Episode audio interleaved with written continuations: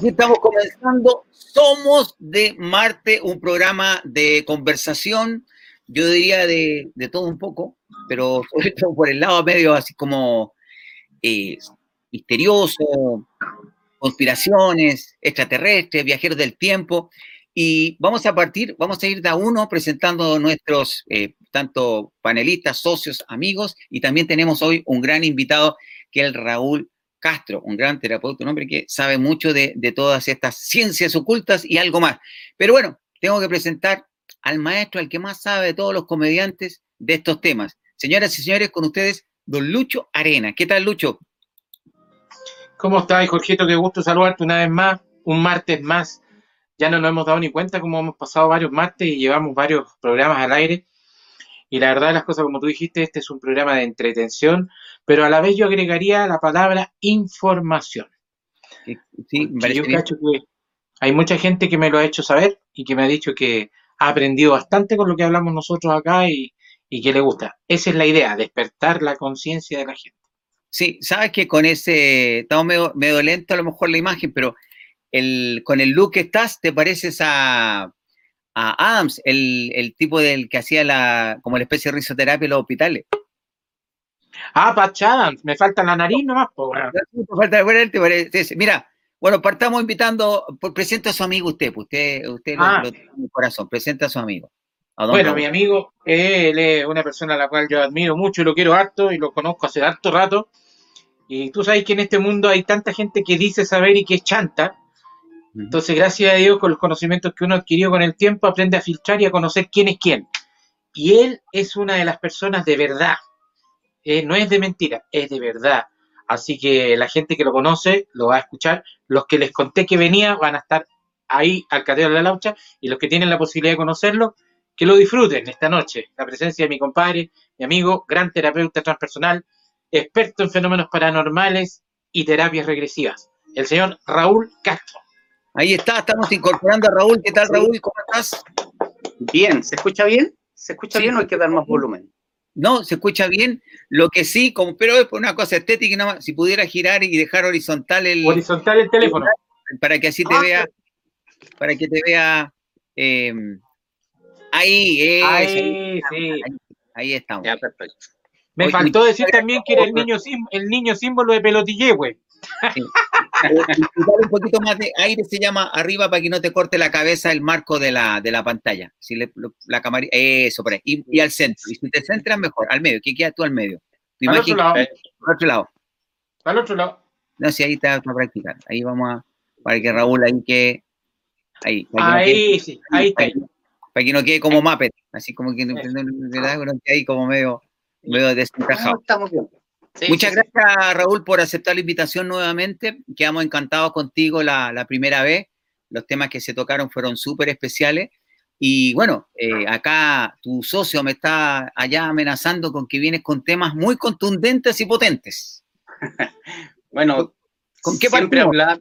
Sí, sí, siempre hablar de, de este tema, de las señales del fin de los tiempos, eh, es es fuerte e intenso. Entonces, pero espero que las personas lo reciban con altura de mira y que la vida no es siempre lo que uno desea.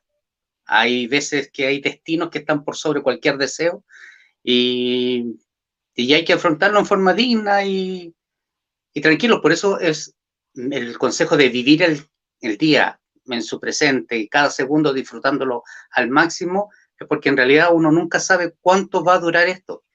La, felicidad no es algo que se pueda asegurar eh, por el resto de tu vida, sino que son pequeños momentos, pequeños instantes. Es como el colegio.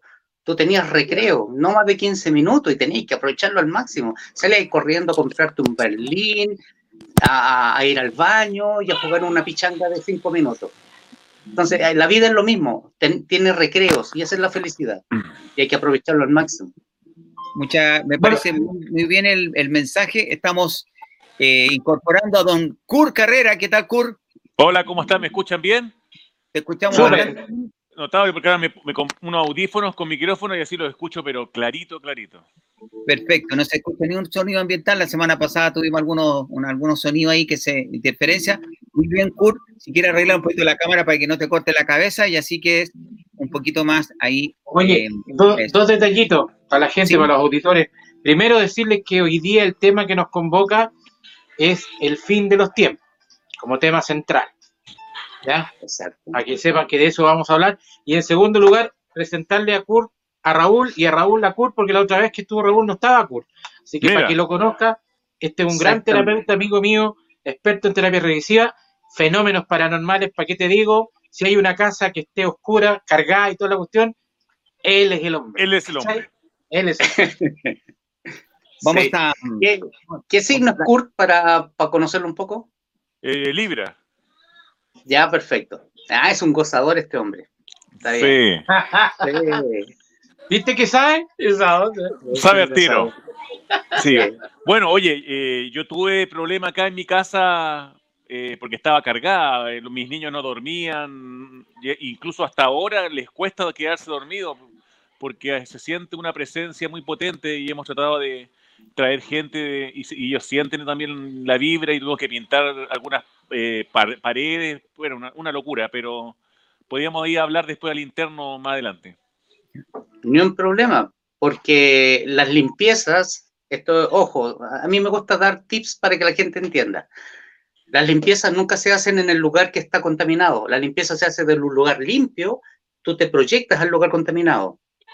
Correcto. O sea, tú, tú nunca te metes al dominio de la oscuridad, sino que desde tu lugar de trabajo de luz te proyectas a la oscuridad. Ya hay que, ser, hay, que, hay que ser táctico porque es una verdadera batalla. Entonces no te podías ir a entregar al enemigo. Siempre se ataca desde tu terreno, desde lo que tú manejas. No podía entrar a un lugar que ya, ya fue ocupado por un tercero. Entrando, al, al, tema nuestro de hoy, que es el fin de los tiempos. Eh, ¿A qué le estaríamos llamando a este eh, cierre de ciclo? ¿Estaríamos hablando de un cierre de ciclo? ¿Un final, ¿no es cierto?, infeliz para todos? Eh, ¿cómo podemos tomar esa, frase? El fin de los tiempos. Bueno, cuando ocurrió el año 2012 que se hablaba de que los mayas hablan de el fin de los tiempos, es porque existe más de un tiempo. Eh, recuerden que yo le hablé que nosotros estamos viviendo en un mundo alternativo, que este es, eh, la Tierra, la Tierra, el planeta Tierra, en su en su tiempo original, en el real tiempo del universo, el planeta Tierra no existe. Este planeta está extinto. Nosotros estamos viviendo en un tiempo alternativo. Se viajó al pasado para crear las mismas condiciones de vida y averiguar qué ocurrió que este planeta sucumbió. Es era la única manera de experimentar algo sin poner en riesgo el real orden del universo. O sea, si yo quiero experimentar con un virus altamente peligroso, voy y lo hago en medio de una ciudad o me voy a una isla. En caso de que el experimento no resulta, yo hago desaparecer la isla. Entonces, este experimento de la humanidad, porque somos un experimento, no somos ninguna creación amorosa, así que sáquense esa idea de la cabeza fue creado en un tiempo alternativo, cosa que si no resultaba, no éramos un peligro para el universo. Porque el planeta en que había sido creado este experimento, en el tiempo real, no existe. si nosotros estaríamos siendo, estaríamos los gusanos del. Partimos suavecito. Esto es para empezar suave. O sea, entonces. de verdad somos hormiga, entonces, somos hormiga en el somos, No, peor, somos el gusano yogur. entonces, te vuelven a lavar, te, sacan, te vuelven a lavar. Sí, el tema es que si nosotros, este experimento funcionaba, y lo que hace funcionar algo es la conciencia, la conciencia reemplazaría el tiempo, digamos, el, tiempo alternativo, porque no es solo una vez, este planeta se ha viajado en el tiempo innumerables veces. Entonces, suponte que hay 100 tipos de evolución de humanidad. ensayo y error, ensayo y error, ensayo y error. Por eso dice que nosotros somos eh, multidimensionales, porque si hay 100 viajes en el tiempo para rearmar la historia de la Tierra, nosotros estamos en 100 líneas de tiempo, pero todas convergen a un mismo punto, que es cuando el planeta se destruyó. Si una de esas líneas de tiempo logra tomar conciencia, el planeta Tierra no se destruye y se uniría al real tiempo del universo. No causaría un caos, sino que sería un aporte. Es decir, el, guionista, de Terminator algo sabía entonces. Está entregado en varias películas, sí, sí. Entonces, Raúl, esta teoría que tú estás explicando, ¿cuál es el origen de esta teoría? ¿Quién plantea esta teoría? ¿De dónde nace esto que tú estás diciendo? Ah, bueno, la, el, hay un movimiento, un grupo llamado Rama, guiado por Sicto Paz, que siempre hablaba de que en el contacto extraterrestre los guías extraterrestres le explicaban esto a ellos, que eran la Tierra en su real tiempo del universo no existe. De hecho, de hecho, hay una sonda que se envió al espacio y que cuando estaba por salir de los confines del universo, giró hacia el planeta Tierra y el informe que entregó es que ahí no había vida, porque estaba ya fuera del tiempo alternativo. Estaba mirando el real tiempo del universo, donde ya no existía nada. ¿Cuál es la sonda Cassini? No recuerdo cuál es, pero es de la más antigua. Para supuestamente ya perdió contacto. Para ir uniendo protagonistas, estamos hablando de mundos paralelos, por llamarlo de una forma, ¿verdad? ¿No es cierto? Con saltos cuánticos, es decir, que uno puede pasar de un, nivel a otro, en distintos niveles, a lo mejor con distintas acciones, en uno estamos bien, en otro estamos mal, en otro estamos atrasados, en otro estamos adelantados. ¿Recuerdas, ¿Recuerdas el tema del efecto Mandela? Que decían que mucha gente estaba segura que Mandela había muerto en la prisión. Es porque en un tiempo paralelo eso pasó, o en un tiempo paralelo Hitler ganó la guerra. Sí. O sea, el fin de los tiempos es muchos tiempos alternativos que terminan y va a quedar el de mayor conciencia. El que tiene mayor sentimiento, ese prevalece. Ahora, ¿qué pasa con, llamémosle intraterrestre, extraterrestre, eh, marciano, el nombre que queramos ponerle, ¿verdad? ¿Qué pasa con Entonces, basado en esta teoría, ¿quiénes serían ellos? Los, a ver, los visitantes extraterrestres que vienen de otros planetas ellos vienen viajando desde el real tiempo del universo. Es como la película mm, eh, El planeta de los simios, que según en el ángulo y en el tiempo en que entras es lo que vas a encontrar. Si entráis 10 veces, veces al planeta, podéis llegar en 10 épocas diferentes. Porque es un concepto tiempo-espacio, van de la mano. Sí. ¿Ya? Entonces, el, el tema está que nosotros podemos hacer que este tiempo que estamos viviendo, si lo vivimos en conciencia y con los sentimientos, con tu corazón abierto, podemos hacer prevalecer este tiempo. Así de importante es, o sea, el ser humano podría salvarle la vida al planeta porque entraríamos en frecuencia con su corazón. Si un planeta muere cuando siente que lo que está gestando no tiene fruto, no tiene sentido. Si el planeta también pierde esperanza, es un ente vivo. Tenemos saludos de Marilú Alejandra Romero, dice, saludos desde Estados Unidos. Dice mi amiga Maró, se manda saludos, Raúl. Ah, Maró. dice. Ver bajo el agua. Ver bajo el agua comenta, grandes declaraciones. A mierda. Ver bajo el agua dice, desde Pelotille, salvará al planeta. Tenemos una, una, una, más, dice Alejandro Rosado, que ha participado, varias veces con nosotros, dice, Ralma de Sicto Paz Wells dicen que el tiempo y la muerte no existen. Y Luis Bragasi, nuestro amigo comediante, Doctor Brown, ¿qué sucede? Dice. Así que son algunos de los saludos y mensajes que nos están mandando nuestros amigos. Kurt Carrera, ¿qué piensa al respecto? Sí, lo tengo súper claro. Eh, yo también pienso que la muerte no existe en el fondo es un, e, es un paso a otra cosa, pero como muerte no, está, mal, está mal puesto porque uno no muere, uno sigue eh, avanzando, pero en otra forma. Pero no han metido eso que uno muere y, se, y, queda ahí silencio absoluto, paz absoluta y se acabó, ¿no? Eh, existe esta, yo, yo he sentido el amor máximo, pero máximo así, de una, de una magnitud que es sin hay demasiado, ¿no? Brota, es que hay tanto que al final uno dice, ¿por qué me ahogo con penas? ¿Por qué me da pena el pago o sufro por esto? Cuando hay un amor tan grande que lo, y lo he sentido, entonces el ser humano es muy, es muy raro, es muy raro. Pero creo todo lo que está, lo que está diciendo el caballero. Don Luis Carinas, ¿qué opina usted con relación a lo que estamos conversando? ¿Cuál es tu eh, opinión al respecto? Bueno, siempre hemos sabido que existen los mundos paralelos y que son realidades paralelas. E incluso muchas veces en otros programas hemos conversado que hoy en día se están produciendo muchos saltos dimensionales e interposiciones dimensionales. Entonces, es por eso que a veces mucha gente ve cosas que no existen, fotografías dragones volando y cosas, y piensan que pueden ser falsedades, que pueden ser imaginaciones, trucos, efectos especiales, y sin embargo no es así.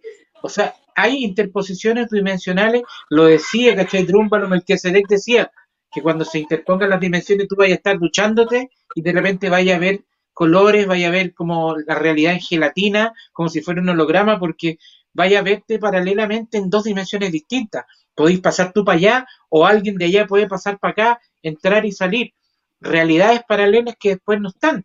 Entonces son fenómenos a los cuales uno no está acostumbrado. Pero en este momento, llámese el fin de los tiempos, se están produciendo ya esas cosas en forma natural, que para el universo son naturales, pero para nosotros no tan fácil. También se dijo que cuando llegara este fin de los tiempos, las dimensiones una cosa es el tiempo y otra cosa son las dimensiones. Se van a ir entrelazando, o sea, la dimensión donde viven los seres intraterrestres, la dimensión donde vivimos los humanos, la dimensión donde viven los, los famosos arcontes, estos demonios, se iban a cruzar y todos nos íbamos a ver, o sea, ya no va a haber separación. Claro. O sea, al, al terminar el tiempo, todos nos juntamos en el mismo espacio. Ahora, eh, una, Porque el tiempo separa los espacios. Si, para ir ordenando la idea, yo voy a hacer el rol un poco del público en el día de hoy. Más que, más que dar mis mi teorías y mis opiniones, voy a tratar de, de ir interpretando al, al, espectador, ¿no es cierto?, que a lo mejor es neófito como, como yo. Eh, acá hay una cosa, si, si, empezamos a explicarle a la gente que existen mundos paralelos, que en, tiempo alternativo, que no todos coinciden, que uno está más adelante, atrás, en uno las situaciones son adversas, en otras son positivas, ¿verdad?, como las reencarnaciones y en otro ya no existimos.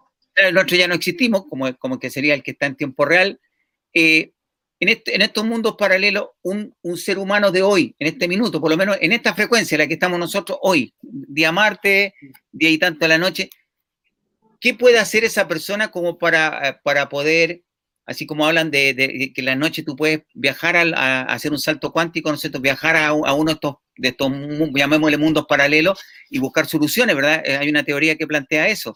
¿Cómo podemos hacer para tener esa, esa actividad de manera consciente? De poder manejar e, esa, ese viaje, ese conocimiento a esta alternativa de, de, dimensiones? Bueno, en primer lugar, no tienes que estar dormido, tienes que estar consciente, despierto. Y ahí activar tus recuerdos a través de tus sentimientos, que fue un poco lo que hicimos en la conexión eh, con Rodrigo, el, Sí, sí. El, Rodrigo en ese capítulo anterior.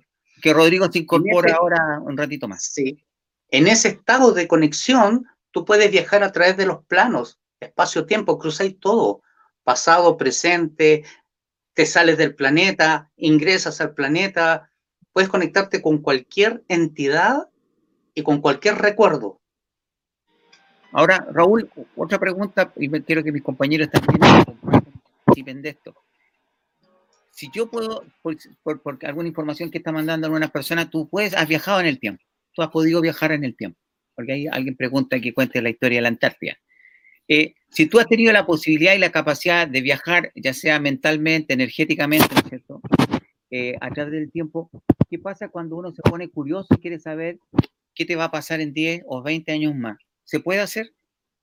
Bueno, hay, hay algunos terapeutas que, empezaron a trabajar la progresión, que es ver tu vida hacia adelante, hacia el futuro.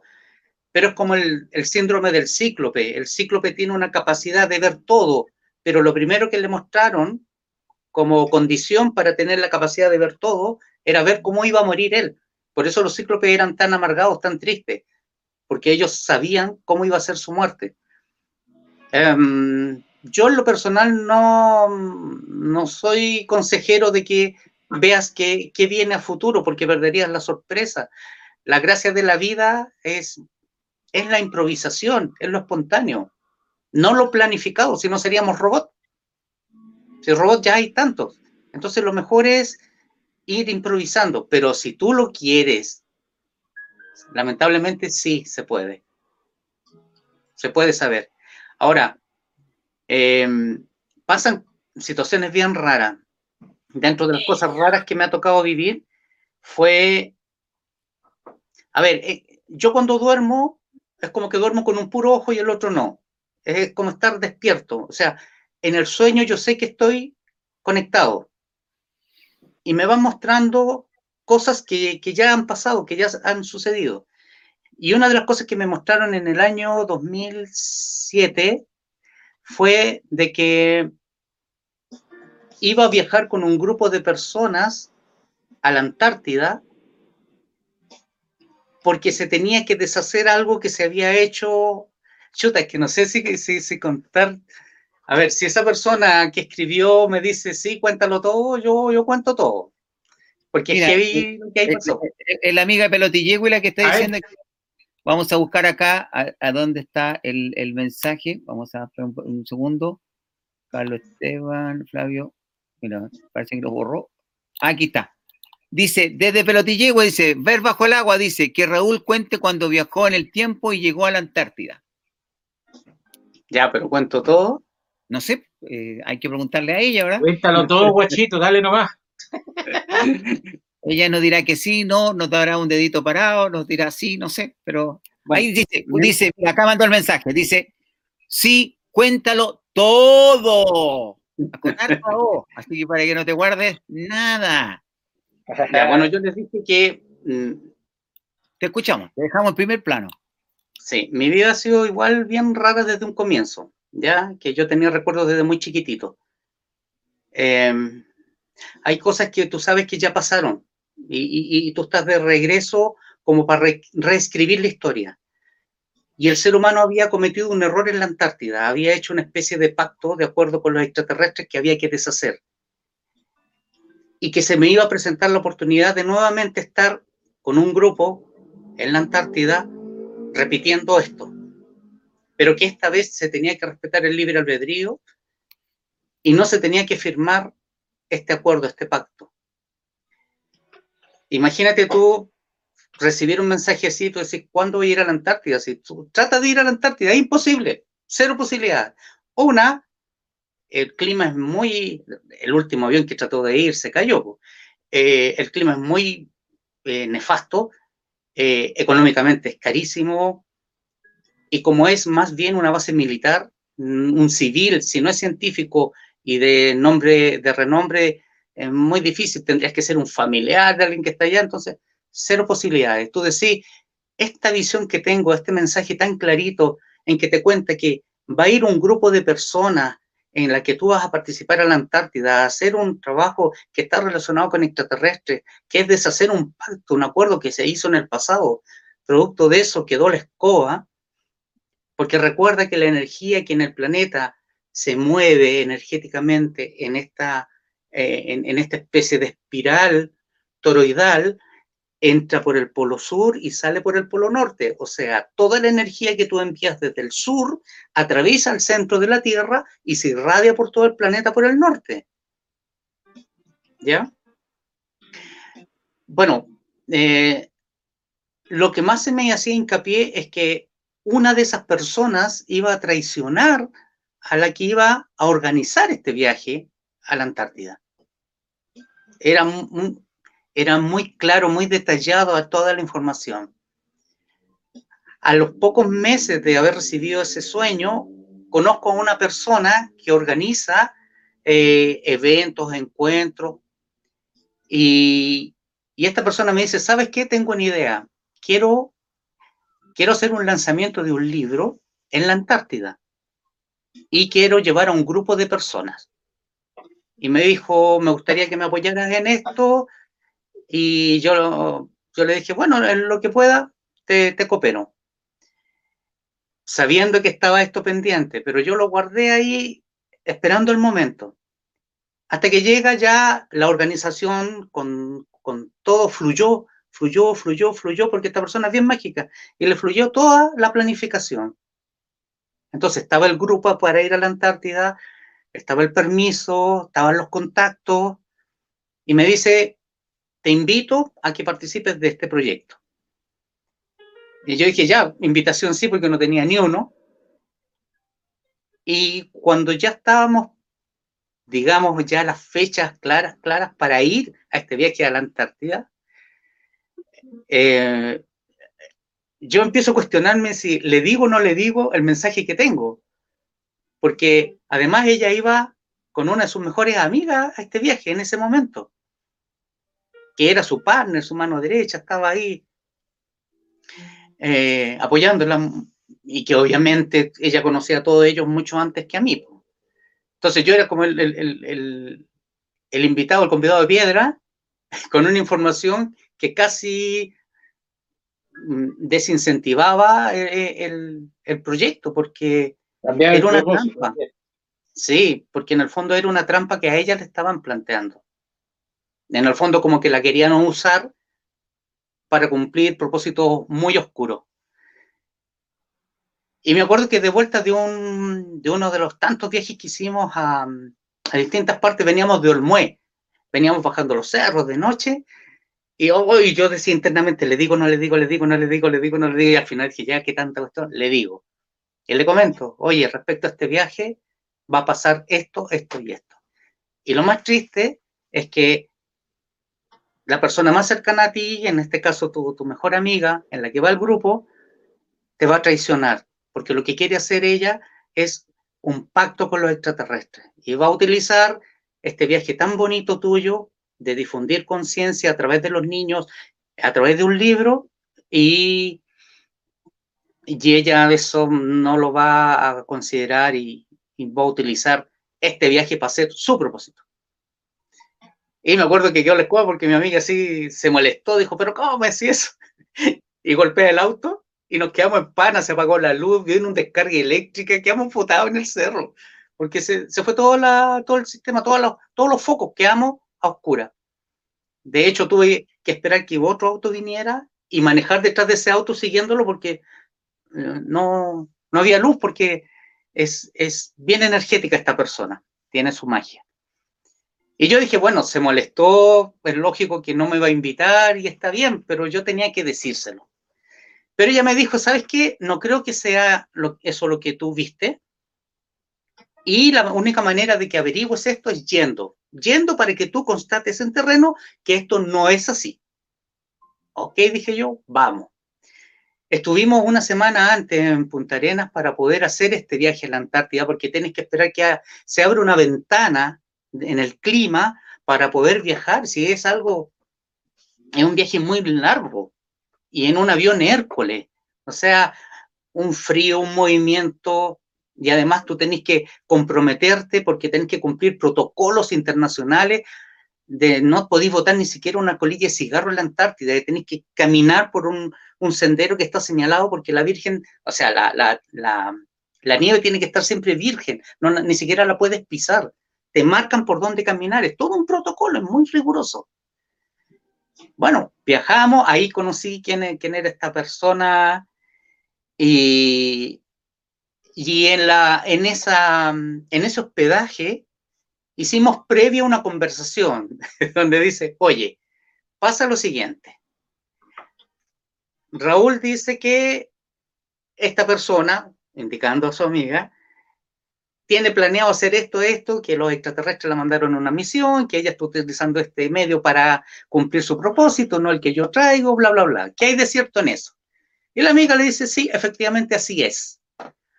Y cuenta la historia, muy raro, de que en México un taxista le entregó una especie de glóbulos así como unas bolitas que eran parecidas a la homeopatía que un extraterrestre le hizo llegar y le dijo, esto tiene que ser esparcido en la Antártida. Lo, más cercano al polo posible tiene que ser esparcido.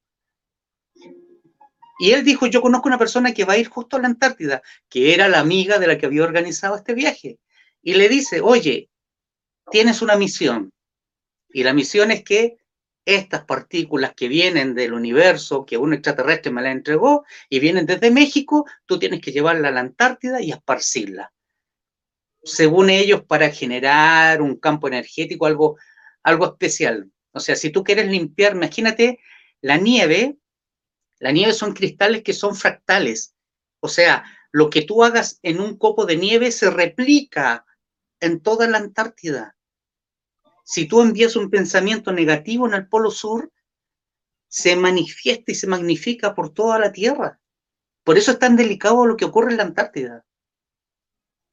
Bueno, sumado a eso, dijo que también traía un, el carbón monoatómico, que es un carbón que supuestamente tiene unas propiedades especiales si tú lo consumes. La cosa es que esas dos cosas ella las iba a tomar y las iba a esparcir en la Antártida.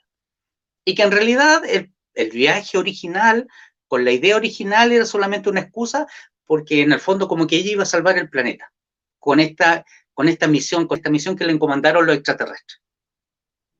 Entonces mi amiga, con así unos ojos mirando esto, y tú decís, ¿cómo pude haber recibido un informe así tanto tiempo antes de que ocurriera? Antes de conocer a esta persona que iba a organizar este viaje a la Antártida. Así que se le pidió que estas cosas que ella había tenido y había llevado, las dejara ahí y no las llevara al viaje a la Antártida. Terminó la reunión, ya había una tensión en todo el grupo, se fueron todos a dormir y nosotros nos quedamos al final conversando, pues me dice, ¿qué crees tú que va a pasar? Y yo le dije, ella las va a llevar y las va a tirar igual, pero yo la voy a vigilar. Me dijo, oh, es que si hiciera eso sería terrible, porque se lo pedí expresamente que no lo hiciera. Cuento corto, nos fuimos al avión, llegamos a la Antártida. A todo esto una experiencia súper rara porque el avión iba a 15 grados de temperatura y abajo, en la Antártida, había menos 15 grados. Por lo tanto, cuando abrieron la escotilla del avión, se produjo una diferencia de 30 grados así en un segundo y tú veías como la masa de hielo, el vapor de hielo iba avanzando hacia ti y cuando te envuelve te cae así congelado, literalmente congelado. Y la nieve allá cae en copos, o sea, tú, tú ves el cristal, lo puedes ver en tu piel el cristal, no se deshace, allá todo es seco. De hecho, allá nadie se enferma porque no, no, no, no da para vida. O sea, imagínate el escenario donde íbamos a hacer esto. Y yo vigilando ahí a esta persona. De hecho, yo fui con una bolsa plástica, porque yo esta la va a tirar, yo la voy a agarrar, la voy a recoger, la echo en la bolsa y no traigo de vuelta. Y todo el evento, toda esta intención no se pudo disfrutar plenamente porque todos pendientes de que en qué momento lo iba a hacer. Y ella se sentía vigilada, ella sabía que estaba vigilada. Entonces se les dijo a todos los demás, ella trajo el producto, lo va a tirar igual, hay que ver dónde lo tira. Cuando terminó todo el evento, nos dirigíamos de vuelta al avión, que el avión en realidad no aterriza, anieriza, porque es una placa de hielo, si es como un, iceberg. Y ahí, y ahí planea el avión. Los aviones los cargan con un equipo eléctrico que es como un, una gran batería así gigante, una caja enorme con generadores y lo enchufan y ahí está el avión cargándose. Y eso tiene debajo, pucha, tendría así una altura donde mueven el, carrito para cargarlo. Y ella sale del baño y vamos caminando, que serán 100 metros hacia el avión, y veíamos que traía puesto un solo guante y el otro no, y traía la mano empuñada metida dentro de la parca. Entonces era obvio que ahí tenía y que lo iba a tirar, pero yo pensé que lo iba a dejar caer. Entonces me fui detrás de ella y todos pendientes de esto. Pero fue tan desgraciada que ella tira el puñado de estas partículas a la Antártida, ensucia la Antártida, la tira justo donde está este carrito eléctrico. Las tira y las patea. Tú de la Antártida no te puedes traer, nos dijeron, no te traigas una piedra, ningún nada, tú no te puedes traer nada y estaban los oficiales ahí em, a la escalera despidiéndonos. Fue una situación muy extraña porque esta mujer hace eso y yo me tiro de cabeza debajo del equipo eléctrico donde estaba el avión enchufado para sus equipos, metiendo la mano, agarrando la nieve y pidiéndole a la madre tierra que me permitiera atrapar lo máximo posible que hubiera de esas partículas. Entonces yo suavemente escarbé toda la, la, superficie de la nieve y le voy echando en esta bolsa. Y cuando termino, me levanto con una bolsa así como de supermercado, llena de nieve, la dono y la agarro y me voy subiendo por la escalera despidiéndome de los oficiales. Y todos quedaron mirando así como, nadie dijo nada, era como que se paralizó el tiempo, fue una cosa muy rara. Y esta mujer se sentó así como satisfecha, contenta, lo hice, lo logré. Y mi amiga, que venía media tristona por el hecho, yo le dije, no te preocupes, yo sé que agarré todo lo que ella tiró y está aquí, lo llevo aquí. Así que todo el viaje en avión, que eran como tres horas, ahí con, con esta nieve congelada, porque es un hielo, y cuando llegamos ya al hospedaje, toda una ceremonia de limpieza y de votar eso, y de, bueno, de llamar a, a colación ahí que, ¿por qué lo hiciste? ¿Por qué traicionaste a tus amigos? Entonces me decían ellos, si tú sabías que esto iba a ocurrir, ¿por qué no lo impediste? ¿Por qué no lo impidieron? ¿Por qué no le negaron el derecho a ir? Y, y, lo que teníamos que hacer, que el mensaje que a mí me habían dado meses antes, era que teníamos que respetar el libre albedrío. Esto no, se tenía que imponer, que tenía que encontrar la forma de deshacer lo que se había hecho. Y la forma de hacerlo era exponer a esta persona que sabíamos lo que iba a hacer, sabíamos su intención y de hecho ella llevaba todos unos instrumentos para hacer un ceremonial que no pudo hacerlo.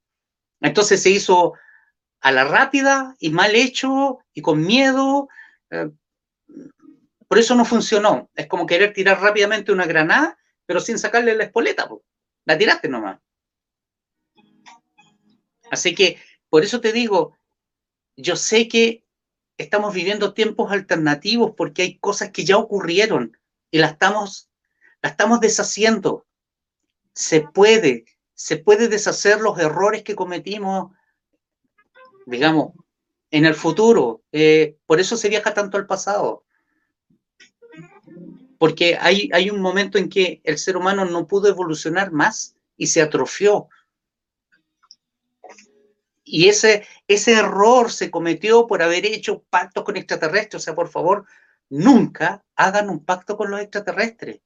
Conversen con ellos si quieran, escúchenlo. Pero pacto no, porque siempre van a salir perdiendo. Porque ellos saben tu futuro, tú no. Esa es la, una de las tantas aventuras que me ha tocado vivir. Primero, súper interesante, gracias por, por, contarlo, por, eh, por hacerlo tan, tan entretenido, tan verídico, tan dinámico. Eh, si, si los extraterrestres tienen claro el futuro, ¿por qué insisten Porque recuerda que ellos solo se pueden clonar, pero la clonación tiene un límite. Y ellos llegaron al límite de su clonación. Ellos no pueden perpetuarse más. Entonces viajan en el pasado para averiguar cuál fue el error de su estancamiento evolutivo. Y una vez más el error es que ellos no desarrollaron la parte emotiva, el corazón. Como decía Kurt, la fuerza más poderosa es el sentimiento, es el amor. Pero ellos son robots biológicos. Entonces, eso nada engendra. Sirven como partes, como repuestos, pero no, no, no como vida. Si son, son, seres, son seres sin alma. Eh, me queda muy claro. Hoy día estaba viendo que soy fanático de alienígenas ancestrales y justo hoy día un capítulo que hablaban de un dios de la India, que el, el más poderoso, el, el, más terrible, que no, me acuerdo el nombre, pero en el fondo era como el dios más poderoso del caos. Y él, y justo su, puede ser pero eh, todos ocupan una especie como de, pileta con un tubo, es, como una forma que, que la, gente, el humano, lo vio en el Dios grande y al final representa lo que es la bomba nuclear. Y por eso le decían el hombre más destructivo, el Dios más destructivo y, en el fondo te da a entender que se tiraron bombas nucleares y por eso desapareció el, mundo y vino el diluvio y todo esto, que ya en esa época, que ya este Dios era un ser extraterrestre también, y había cometido el error de haber tirado bombas nucleares y, desapareció el, humano que existía en esa época y nació el nuevo humano, ¿cachai? Que seríamos nosotros actualmente. Entonces, me calza perfecto en todo aspecto. En Argentina, pasado el Valle del Elqui, toda esa zona está cristalizada por efecto de radiación. O sea, eso está comprobado. Lucho, ¿qué opinas? Los dinosaurios, los dinosaurios ya venían con radiación los huesos, imagínate. Sí, sí. Es, maravilloso. Yo, la verdad que yo tuve, tuve, tuve cerquita de la posibilidad de haber podido en una de esas haber ido a la Antártida con ellos, con ese grupo. Pero por motivos de trabajo y la verdad es que no, no se, no se concretó. Pero me habría encantado ir, ¿cachai? Supe, estuve al tanto y conocí a los personajes que están en cuestión dentro de esa historia. Y la verdad es que en esa época yo estaba recién comenzando a aprender y a inmiscuirme en algunas cosas y a cachar, pero la verdad es que habían personajes que eran bastante curiosos, por decirlo menos, ¿cachai? En su forma. Así que con la liviandad y con, la tranquilidad que lo habla Raúl y que habla de los contactos y los pactos con los seres extraterrestres, a mí no me extraña que, que muchos de esas personas que estuvieron ahí también tengan, digamos, un origen extraterrestre. Ahora, acá. la pregunta, Raúl, eh, hay una teoría, ¿no es cierto?, que también se plantea la reencarnación, que uno es un espíritu, ¿verdad?, que va, se va repitiendo en distintos cuerpos, en distintas épocas, uno vuelve a, muere y vuelve a reencarnar en la Tierra. Ahí se produciría una especie de contradicción con esta, con esta versión, digamos, de los mundos paralelos. No, para nada pero esto es más complejo. Si... No, sí, pero por eso te hago una pregunta para ir uniendo lo que la gente podría conocer o la gente se podría estar preguntando en este minuto. Por eso te hago la, consulta. La idea es que reciban información que en realidad no está, no está muy masificada. Poca gente maneja esto. Hablemos mejor de esencia, porque hasta el espíritu es algo que no nos pertenece. Nosotros estamos tan engañados estamos tan, somos, los rusos lo identificaban con la machuska, que es esta pieza, esta mujer dentro de otra, de otra, de otra, de otra, de otra, de otra. Entonces a nosotros nos engañan que somos este cuerpo. Sí, este cuerpo muere. Después está el doble etérico, que es el cuerpo de vida, todo energético. Ese también muere como en los tres días. El cuerpo astral, donde están los deseos, las pasiones, que es donde queda atrapado el fantasma. Por eso cuando eres muy apegado, muy intenso, típico que pintáis para fantasma. Después viene el cuerpo mental, pero después también viene el alma, que es la historia que tú vas almacenando. Eso es un alma, es un cuerpo energético que almacena cada historia vivida en cada encarnación. Y ahora ahí, ahí está el, entonces, entre alma y espíritu son dos elementos distintos el espíritu es un ser, es un ser que te acompaña. No, aquí esto es que este es heavy.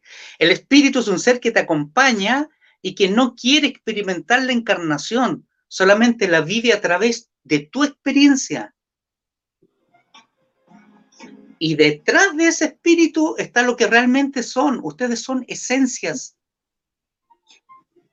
La esencia es superior a un espíritu.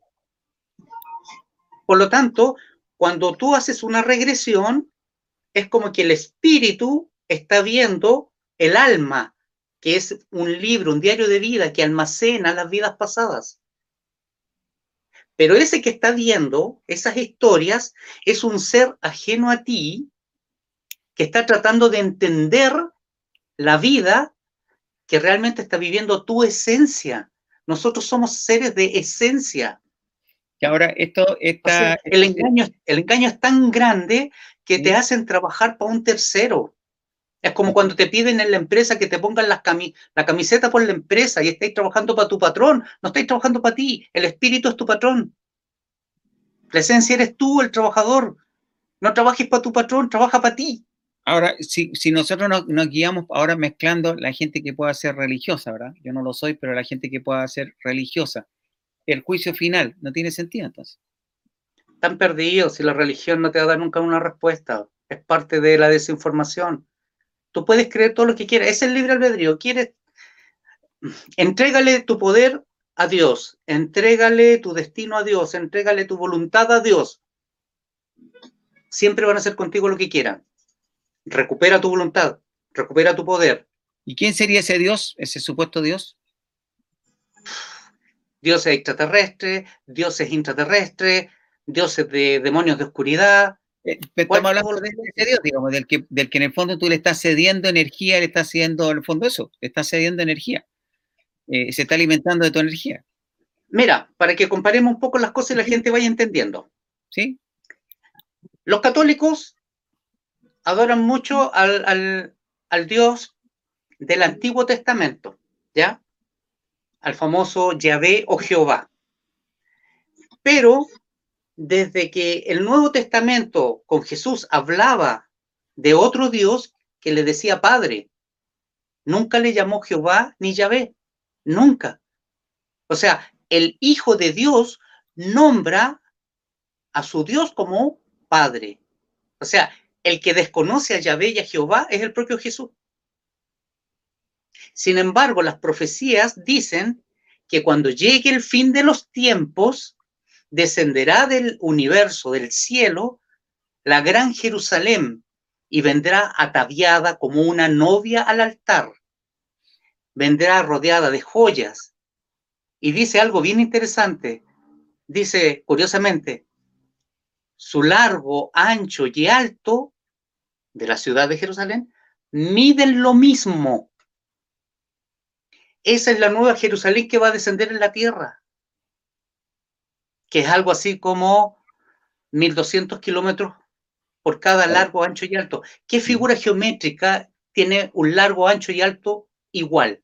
¿Qué figura? Un triángulo. No. Un largo, ancho y alto. Un cuadrado. Cuadrado, un cubo, un cubo en la forma. El cuadrado es la figura. Sí, sí, un cubo, para hacerlo Entonces, un cubo blanco. Los católicos adoran y esperan el arribo de un cubo blanco. Si tú buscas todas las imágenes de la Gran Jerusalén bajando, es un cubo blanco, ataviado como una novia. Y si te vas al Islam, el Islam adoran la cava. ¿Y de qué color es la cava? Es un cubo negro. Es un tablero de ajedrez. O juegas con las blancas o juegas con las negras.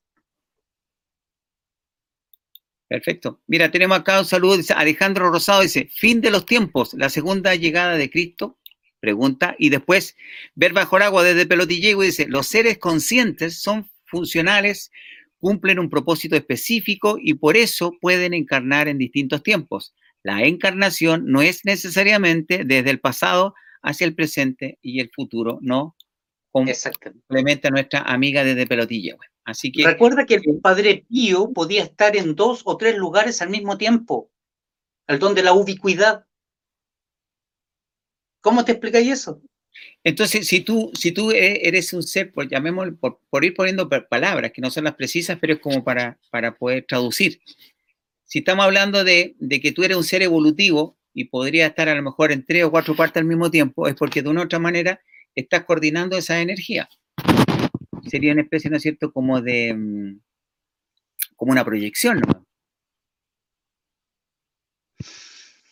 no es que estés tú sólido físicamente en tres o cuatro partes, sino que hay una, es como estar en la tele, digamos. Tú estás apareciendo, nosotros estamos apareciendo en estos momentos en, miles de computadores o en miles de celulares al mismo tiempo, digamos. El, el tema del holograma pasa por ahí que, te puedes proyectar en muchas partes. Eh, o si estás como la película Avatar, si hubieran 10 Avatar y tú desde un lugar podés manejar esos 10 Avatar con 10 posibilidades distintas. Pero esto, esto es, más complejo, esto tiene que ver con el manejo de la conciencia. No es tanto una técnica. Mira, yo tengo, no, sé si, No sé si sí, a Satya Saibaba. ¿Te suena? Sí, pues yo tengo, yo tengo gente muy seguidora que tiene su ritual y tiene su, no sé, su arram y tienen su foto de él y gente que, muy amiga mía, muy, muy cercana, han viajado a la India, han estado con Saibaba, bueno, ya Saibaba murió, él también cumplió, eh, él, dijo el día y el año que se muere y, mis amigos me cuentan que cuando llegaron a, al arram, allá, que es como ir al Vaticano, y aparece Saibaba y, y está Saibaba con la gente argentina, están con los chilenos, están con los brasileños y están con gente de todo el mundo y, los llevan a, distintas capillas más o menos. Entonces el grupo chileno estuvo con Saibaba, salieron después, no sé, después de cinco minutos que tuvieron como la misa con él, salieron y se juntaron con otro gallo de Rusia, distintas partes del mundo, y todos comentaban que habían estado con Saibaba. Entonces ellos decían, no, es que es imposible porque estuvo con nosotros. No, estuvo con nosotros. Entonces ahí se dieron cuenta que el gallo estaba en todos lados, con todos a la vez. Eh, y ahí se dieron cuenta, y, un, amigo muy cercano, que yo le creo 100%, él, siempre me regalaba vibuti, que es una ceniza que Saibaba materializa y uno la toma con agua todas las mañanas para poder sanarse de, distintas cosas. Y, esa vez él me regaló una ceniza eh, de color eh, media anaranjada, que Saibaba le dijo que era para gente, no sé, que tiene cáncer, que tiene problemas muy grandes. Entonces, yo a mi amigo siempre lo molesto, le digo, pero bueno, ¿cómo vaya a creer esa huevada? Le digo, qué estupidez más grande. Le dijo, Kur, yo, yo estuve con Saibaba y Saibaba habla todos los idiomas encima. Entonces yo en castellano le dije, Saibaba, ¿eres tú el elegido? ¿Eres el Dios de ahora? Y, él, me, él me cuenta, casi en llanto, de que él lo miró a los ojos y sintió que su el, los ojos de Saibaba lo absorbían. Lo bueno, era como que se sentían casi hipnotizados y me, y me tragó con su mirada, Kur, y cuando volví sin darme cuenta, Dios Todopoderoso, ¿no? Estoy muy loca lo que me cuenta, pero es, como que se los tragó su iris y volvió a su cuerpo y, y Saibaba no tuvo que decirle nada y le dijo, sí, sé que eres el Dios Todopoderoso. Es una cuestión muy fuerte, pero bueno, ya Saibaba está muerto y, y Saibaba ya dio el próximo avatar que viene, la foto, es una locura lo que pasa en la India.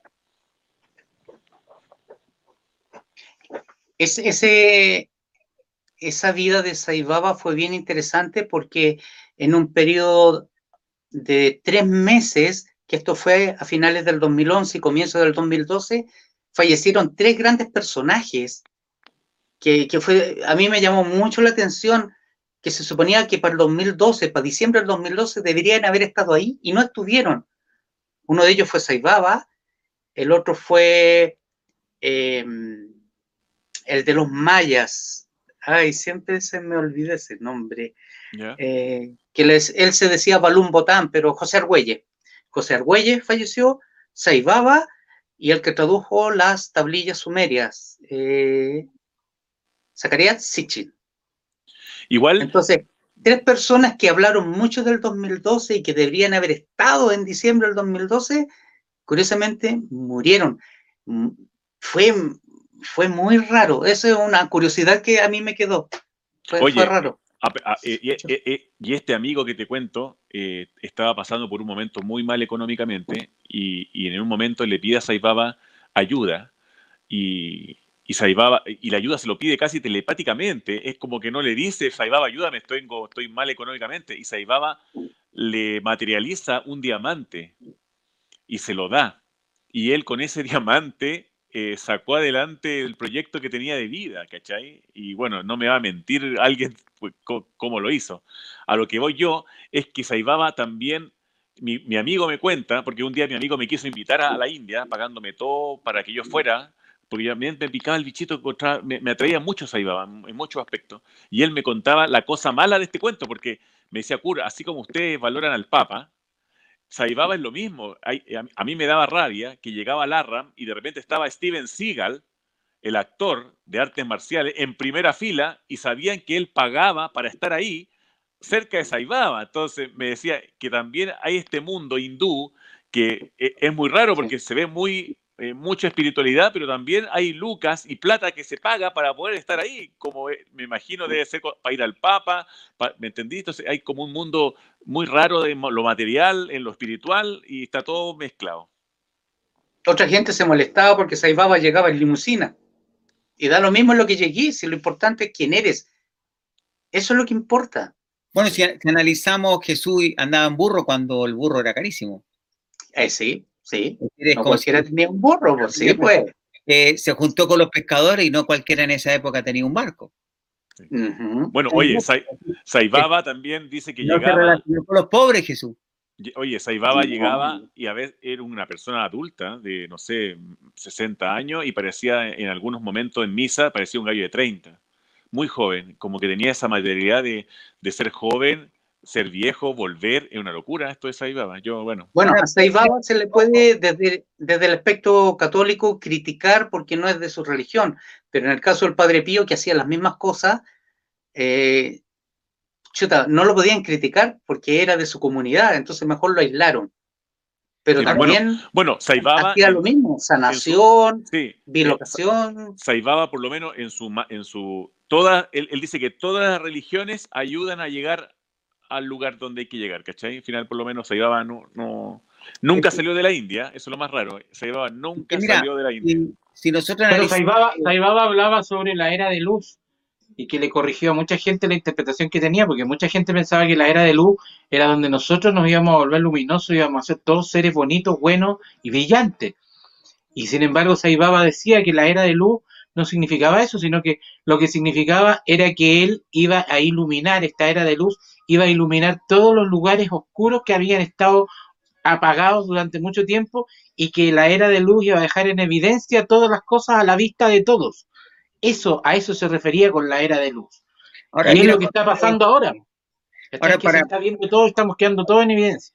Para ir complementando, eh, si usted, un poco el tema que se dijo al último, eh, en seres humanos normales, en personas comunes y corrientes, se da este cambio físico en, cuanto a lo anímico. Hay gente que un día amanece muy juvenil, otro día está envejecida, una se ve radiante, otra vez se ve opaca. Es decir, nosotros mismos, nuestra energía mental hace que nos veamos jóvenes, vitales, viejos, cansados, ¿no cierto?, enfermos, etcétera, o de mayor o menor edad.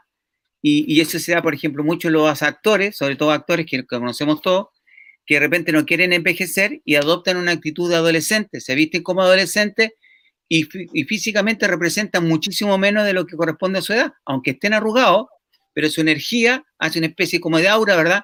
Que por lo menos para los ojos de los demás, nosotros los vemos jóvenes, que sería como la diferencia entre una mosca y una luciérnaga.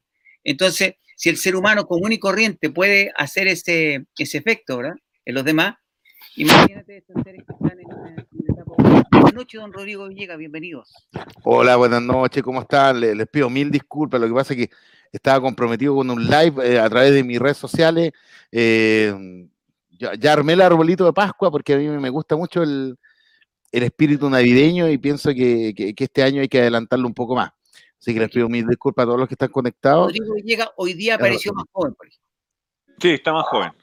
Se ve más joven, se ve a mitad, se ve más guapo, no sé si estará maquillado. No, sé si no, no, no, para nada. Yo, creo que es cosa de actitud solamente. Es, independiente la, la, la, juventud, yo creo que va la actitud de, de, de, cómo uno. Eh, ahí yo me di cuenta las vibras las vibras de, y, el humor, el humor, eh, el líquido que uno trae, en el cuerpo, cómo cambia las cosas. Eh, yo en la mañana estuve tratando de conectar, mira cómo me cambia la cara, qué increíble, les voy, a, comentar. En la mañana estuve tratando de hacer una conexión entre OBS, Stringer, y, no podía conectar el audio, entonces yo en la cámara me veía como así horrible, horrible, y con una cara así, pero de, ogro, pero mal. Y resulta que eh, ahora eh, acabo de hacer una conexión con el viejito Pascuero, estábamos armando el árbol de Navidad con mi familia. Entonces se me ocurrió hacer un live y se conectó el viejito Pascuero, estuvimos todos. Entonces, eh, todo eso bien, vengo con, otra vibra, con otra, con otra onda. Entonces, a lo mejor, de, hecho, me llamó la atención cuando apareció la cámara, porque dije, uy, me veo más. Me, veo más guapo. Como me, veo. Me, me gusto como me veo. Eh, debo reconocerlo. Debo reconocer a nuestro amigo vanidoso. Estamos hablando de los, de, los fines de los tiempos. Dicen que cuando la gente se empieza a encontrar bonita le queda poco tiempo, así que yo me encuentro horrible, muy feo, muy viejo. acabo, de, acabo de, encontrarme 4.000 defectos en la cara, así que me, encuentro horrible. Ah. Para seguir con nuestro gran invitado, Raúl. ¿Cómo está Raúl? Raúl, si nosotros estamos... Muy bien, pues, Rodrigo, un gusto. Igualmente. ¿Estaríamos al fin o todavía no? Estamos iniciando el fin.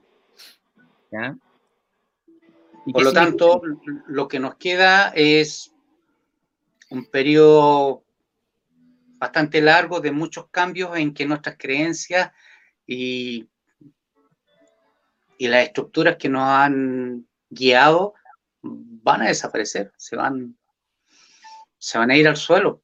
Entonces, día a día tenemos que ir adaptándonos a estos cambios. Por eso es que bueno que sea un proceso largo, para que nos dé tiempo a ir cambiando. Mira, El, peor error es pensar que vamos a volver a lo que teníamos antes. Olvídense de eso, eso nunca más va a ser. O sea, métanse en la cabeza que ya. ¿A qué le llamamos largo para si pido un préstamo? ¿A qué le llamamos largo? Largo. De aquí al al 2030, según muchos estudios más científicos, se están atreviendo a decir de que esta humanidad va a cambiar radicalmente. O con la tecnología nos, nos adaptamos a superar los problemas que hoy tenemos, o nosotros mismos vamos a sucumbir, nos vamos a autoeliminar. Mira, les quiero hablar un poco de este del fin de los tiempos, porque un librito que está en inglés y es poco conocido, ¿ya? Esta es una psíquica viejita, y ella dice que empezó a los cinco años de edad a recibir eh, visiones. Y finalmente en el año 2008 se decidió escribir un libro. Y dentro de las profecías de este libro dice, alrededor del año 2020, una enfermedad grave similar a la neumonía se extenderá por todo el mundo, atacando los pulmones y los bronquios y resistiendo todos los tratamientos conocidos. Casi más desconcertante será que la enfermedad, así como llegó, desaparecerá. Pero en 10 años más volverá y luego va a desaparecer totalmente. Eh, el tema de esta vidente, que se llama Sylvia Brown, em, murió en el año 2013 y predijo esto para el 2020. Mira. Bueno, a raíz de esto, ese libro que se llama Fin de los días, predicciones y profecías sobre el fin del mundo, eh, llegó a subir al número 2 en la lista de libros de no ficción de Amazon y las copias físicas dice que valen ahora cientos de dólares. Em, esta Sylvia Brown, El fin de los días, que pegaba re bien para lo que hacemos ahora, Está ahí, ese es, ese es el librito. Así que si alguien sabe inglés y lo quiere comprar, métase por ahí y cuéntenos ¿qué, qué más dice. Pero lo que llamó la atención fue precisamente eso, cómo pudo saber lo de esta pandemia y cómo en detalle afectaba. Y que así como llegó, se va a ir, pero después va a volver. Esa es una de, las de las profecías de los, fin, de, los últimos tiempos. La otra que hay interesante es que hace poco el traductor Google, esto fue súper loco, emitió una falla.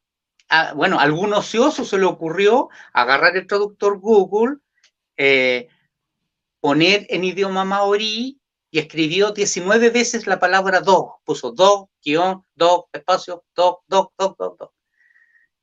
¿Saben lo que tradujo al español del maorí esas 19 frases do? Dice Doomsday Clock, que significa el, último día, el tiempo del último día, o sea, se acabó el tiempo. Dice Doomsday, Doomsday Clock es tres minutos a las 12. O sea, si el fin de los tiempos es a las 12, nosotros estamos viviendo tres minutos para las 12. Esa es la cuerda que nos queda. Después dice la traducción, estamos experimentando personajes y un desarrollo dramático en el mundo, lo que indica que nos estamos acercando cada vez más al final de los tiempos y al regreso de Jesús. ¿Cómo esta inteligencia artificial que maneja el traductor de Google puede traducir algo tan extraño, tan descabellado? Obviamente, si ahora ustedes se meten a colocar 19 veces 2, que yo ya lo hice, ya corrigieron ese error y simplemente te, aparece la traducción de perro. O te, o te repite el 2. Ya sacaron esa respuesta, pero ya lo fotografiaron, ya lo, lo que estaba en el lo que estaba en, en, internet. Eh, con, respecto a, lo de Silvia Brown, Raúl. Es exactamente así. ¿Qué Ah, perfecto, mira. Entonces ese traductor colocaron 19 veces 2 y mira la media profecía que responde. Porque tú sabes que la inteligencia artificial se va retroalimentando por sí misma. ¿Ustedes saben lo que pasó con ese supercomputador cuántico? Que le llaman el monstruo, la bestia. Lo tuvieron que apagar, ¿o no? Ese, ese.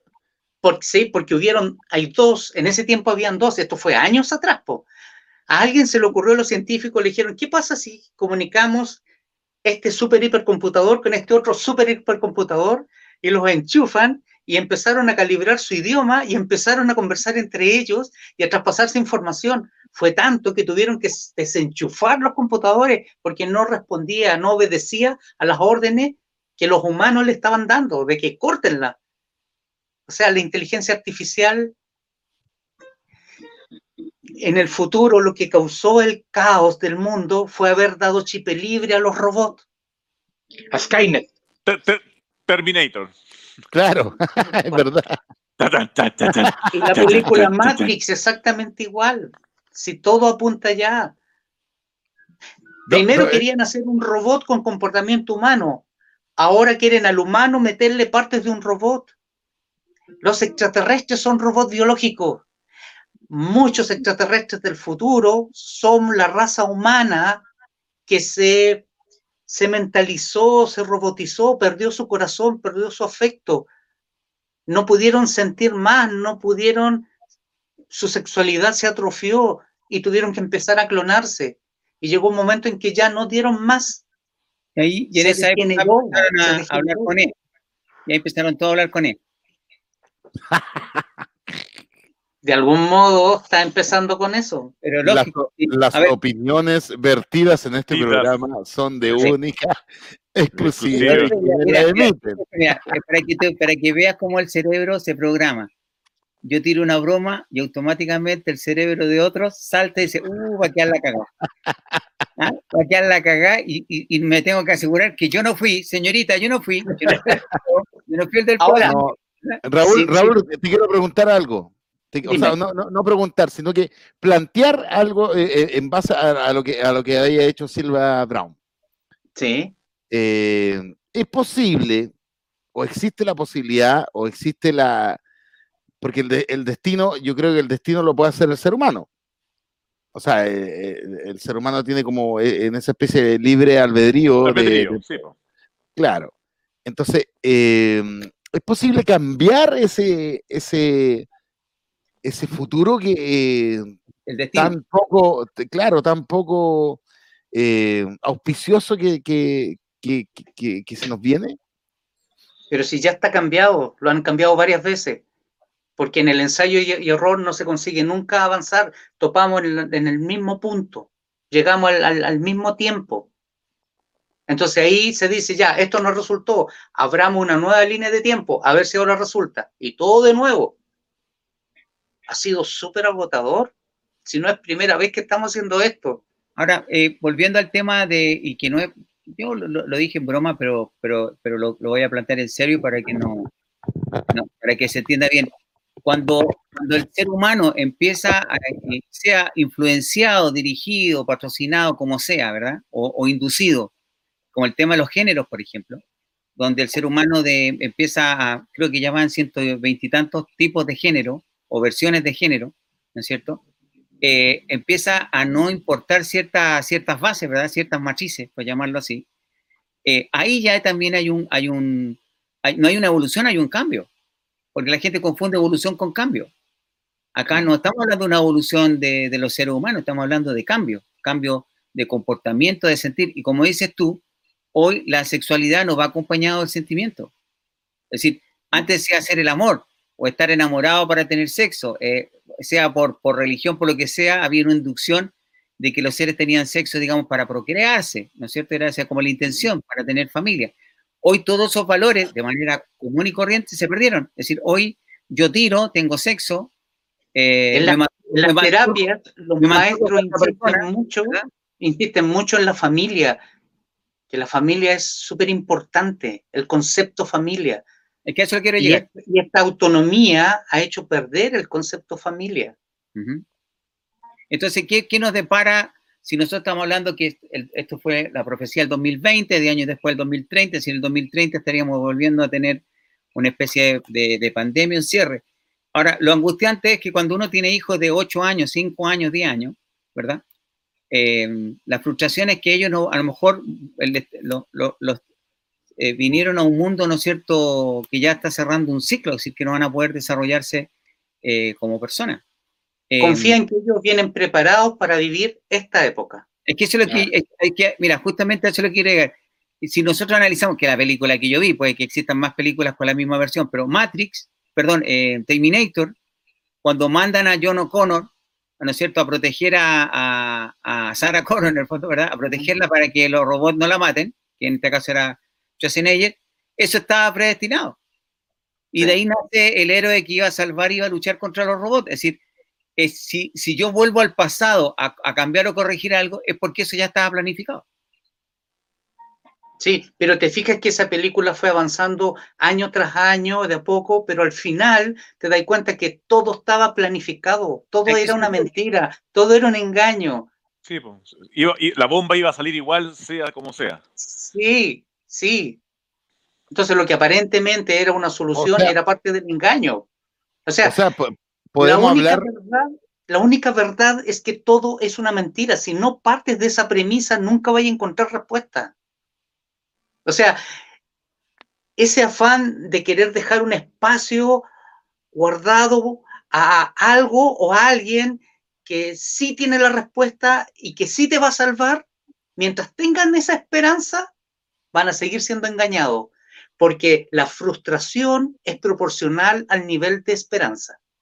Mira acá lo que dice nuestra amiga Ver Bajo el Agua, desde Pelotillehue. Dice, el director de ingeniería de Google, o Google, Ray Kurzweil se toma 200 pastillas diarias para vivir mientras espera a que exista la nanotecnología adecuada para hacerlo inmortal. Y agrega, todo lo contrario, ellos tienen toda la información necesaria para pasar por el umbral del cambio. ¿Qué opinan, licenciados? Tenemos cuatro invitados para los que recién se están incorporando en Somos de Marte, Rodrigo Villegas, Lucho Arenas, Cur Carrera y nuestro gran invitado Raúl Castro. Estamos hablando los, el fin ¿no es cierto?, de una era, de un ciclo. lo que nos queda. Lo que nos queda. Así que pórtense eh, bien para irse tranquilo. ¿Existe el cielo y el infierno, Raúl? No, es un mito. Recuerda que el Papa Juan Pablo II públicamente en el Vaticano lo dijo. No existe el cielo ni existe el infierno. Y después dijo también, no, eso se lo dejó a Ratzinger, no existe el limbo. ¿Cuántos, ¿Cuántos padres sufrieron porque sus hijos recién nacidos murieron y no alcanzaron a bautizarlo? Y sufrían porque no tenían derecho sus bebés, sus hijos a ir al cielo. Y después salen diciendo, no, si es, era para que ustedes rápidamente bautizaran a sus niños. O sea, todo es una mentira. Si por eso les digo y les insisto, si quieren saber la verdad, acepten que están metidos en un engaño hasta el cogote y partan con su propio engaño. ¿En qué yo me estoy engañando? ¿Cuál es la oscuridad que hay dentro mía? Dejen de ya culpar al resto, si nosotros somos responsables de este fracaso como humanidad. Ahora, si, la mayoría de las cosas son falsas, es más fácil encontrar las verdaderas, porque serían las mínimas, ¿verdad? ¿Qué cosas serían verdaderas de las que se plantean hoy en la humanidad? ¿O tendrían una base, por lo menos un porcentaje importante de verdad? Lo único verdadero es lo que tú sientes. Es lo único verdadero. Es unilateral entonces. El corazón no miente.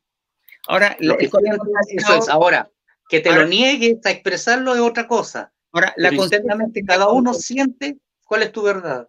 La, la, la conciencia en el ser humano sería como el sistema administrativo base que puede tener un computador, ¿verdad? Ahí donde siento yo que viene el tema como, como conceptual, una moral innata, digamos, que tú sabes perfectamente que es bueno y malo, sin haber sido criado o adoctrinado, ¿no es cierto? Esa es mi sensación a la, para, que un poco se dimensione, se dimensione esto, lo, lo fuerte que es la información. La conciencia ni siquiera algo o alguien que haya creado esto no la tuvo. La conciencia es algo que podemos desarrollar nosotros a través del sentimiento. La creadora original, porque no es un creador, es una creadora, la creadora original no tenía conciencia. Si la hubiese tenido, no habría creado. Ya, es como el que descubrió el fuego. Si se hubiese dado cuenta de la cagada que iba a dejar, le habría tirado tierra. Es como Colt, el que inventó el revólver. O, los chinos, la pólvora. O los chinos la pólvora, exactamente. Bueno, Einstein se de lo que estaba descubriendo. Ah, polémicas declaraciones. ¿Qué pasó, Rodrigo? No, digo, o los chinos, el coronavirus. También lo hubieran dicho. Ahora, mira, ah, fíjate, que todos esos son creadores. La tendencia del creador es joderla, es porque esta es una lucha entre lo natural y lo artificial, donde el ser humano se meta a modificar algo, la va a joder. Ahora, Dejen eh, de modificar, vivan lo natural. Raúl, ¿qué pasa con Estados Unidos? ¿Qué estaría pasando hablando de las fines de... Ah, ahí, está la escoba porque apenas, eh, apenas, apenas las votaciones se dieron a conocer, al otro día, Donald Trump despidió al secretario, al subsecretario de, Defensa, lo que llamaríamos nosotros el ministro de Defensa, y puso a alguien de su confianza porque el anterior no quería sacar los soldados a la calle. En cambio, este que sacó sí iba a sacar los soldados a la calle. A Trump le quedan dos meses para hacer o decir lo que no hizo en cuatro años. Él siempre prometió eh, dar a conocer toda esta manipulación, desclasificar todo. Sí. Ya, pues tiene dos meses para hacerlo. Ahora, el tema está o lo hace o siempre estuvo blufeando y era parte de toda esta manipulación.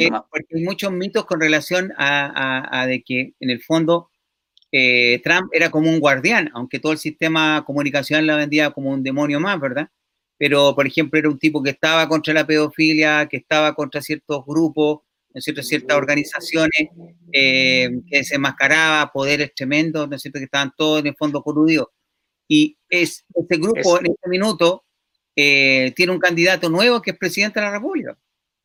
El, nuevo presidente de los Estados Unidos. Entonces, eso es lo que no se entiende porque se supone que se manifiesta así, hay una lucha entre los patriotas y, los cabal, cabal versus patriota, que los cabales como el Estado profundo, el Estado oculto, eh, el poder fáctico que hay detrás de todo esto, que curiosamente eh, a la gente que le gusta mucho eh, Venecia y toda esa zona, ahí es donde están ellos concentrados, son de muy bajo perfil. perfil.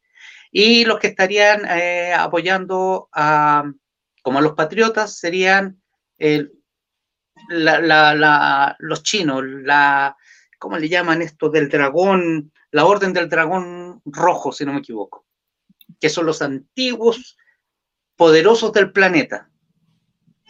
Entonces es una lucha entre quién maneja el poder del mundo y la va a manejar, lo va a manejar quien el que tiene el oro. Y esto es un pequeño resumen. Recuerden que las Torres Gemelas cayeron porque quisieron hacer desaparecer el oro. Eh, mucho tiempo atrás, los chinos le entregaron en lingotes de oro toda su, fortuna a los norteamericanos. Y los norteamericanos emitieron bonos para que llegado el año 2020 se cobrara, o sea, el año 2001, diciembre del 2001, se cobrara estos bonos y recuperaran los chinos el oro. Así es. Pero curiosamente Estados Unidos hizo un auto boicoteo en las Torres Gemelas y el oro que había en las Torres Gemelas desapareció.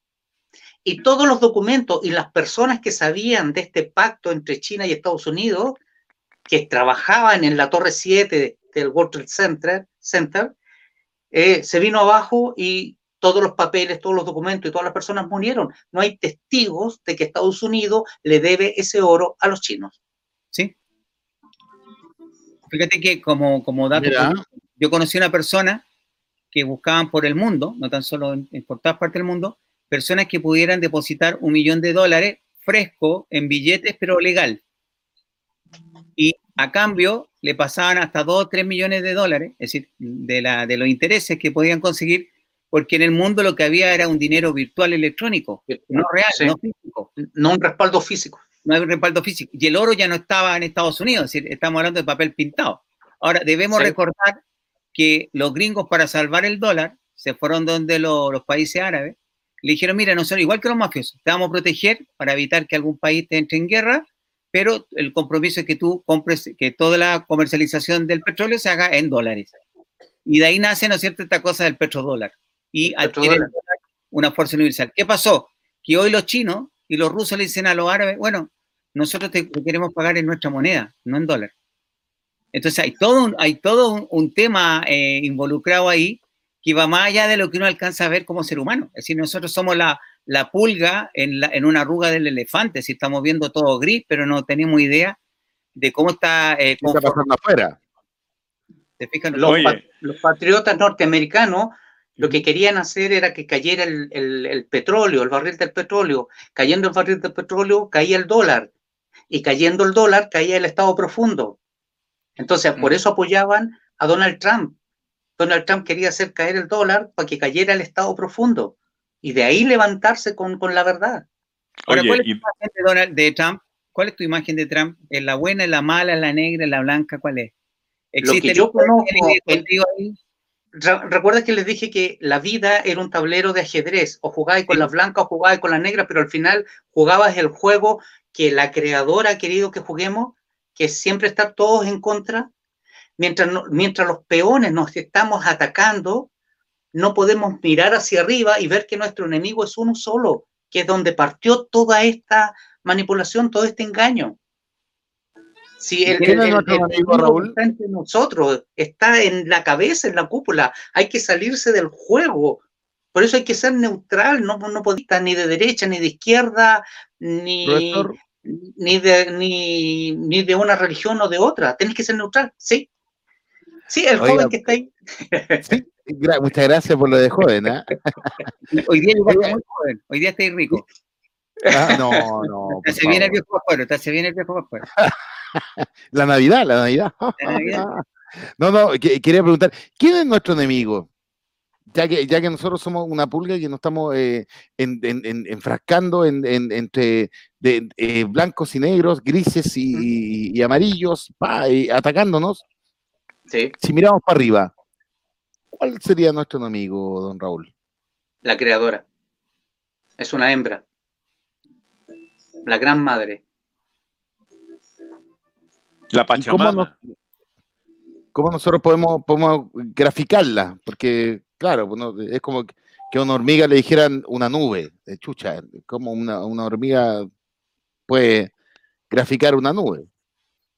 Ya, esa, esa hormiga, alguien le creó un hormiguero, la metió adentro y la está observando. La niñita que creó ese hormiguero, observarla y entretenerse, esa es la creadora. Ah, en, en, el plano mental, como todo es lineal, el error que siempre ha hecho que alguien cree algo es porque o eres curioso o te aburres. El, el perfecto orden genera aburrimiento. ¿Qué es, lo que, ¿Qué es lo que hay de cierto de una teoría que yo, yo, el otro día leyendo, investigando, mirando videos, llegué a una teoría, o sea, no llegué yo, sino que es una teoría planteada por un astrólogo eh, de estos canales de conspiración y uno se queda pegado con los videos. Entonces, hablan de que eh, en este tiempo eh, había un, desorden, eh, porque si uno, si uno empieza a mirar el mundo, está como todo muy desordenado, eh, uno no entiende para dónde va, no tiene ni parte ni cabeza, no hay un futuro, hay un futuro súper incierto en, todo lo que está pasando.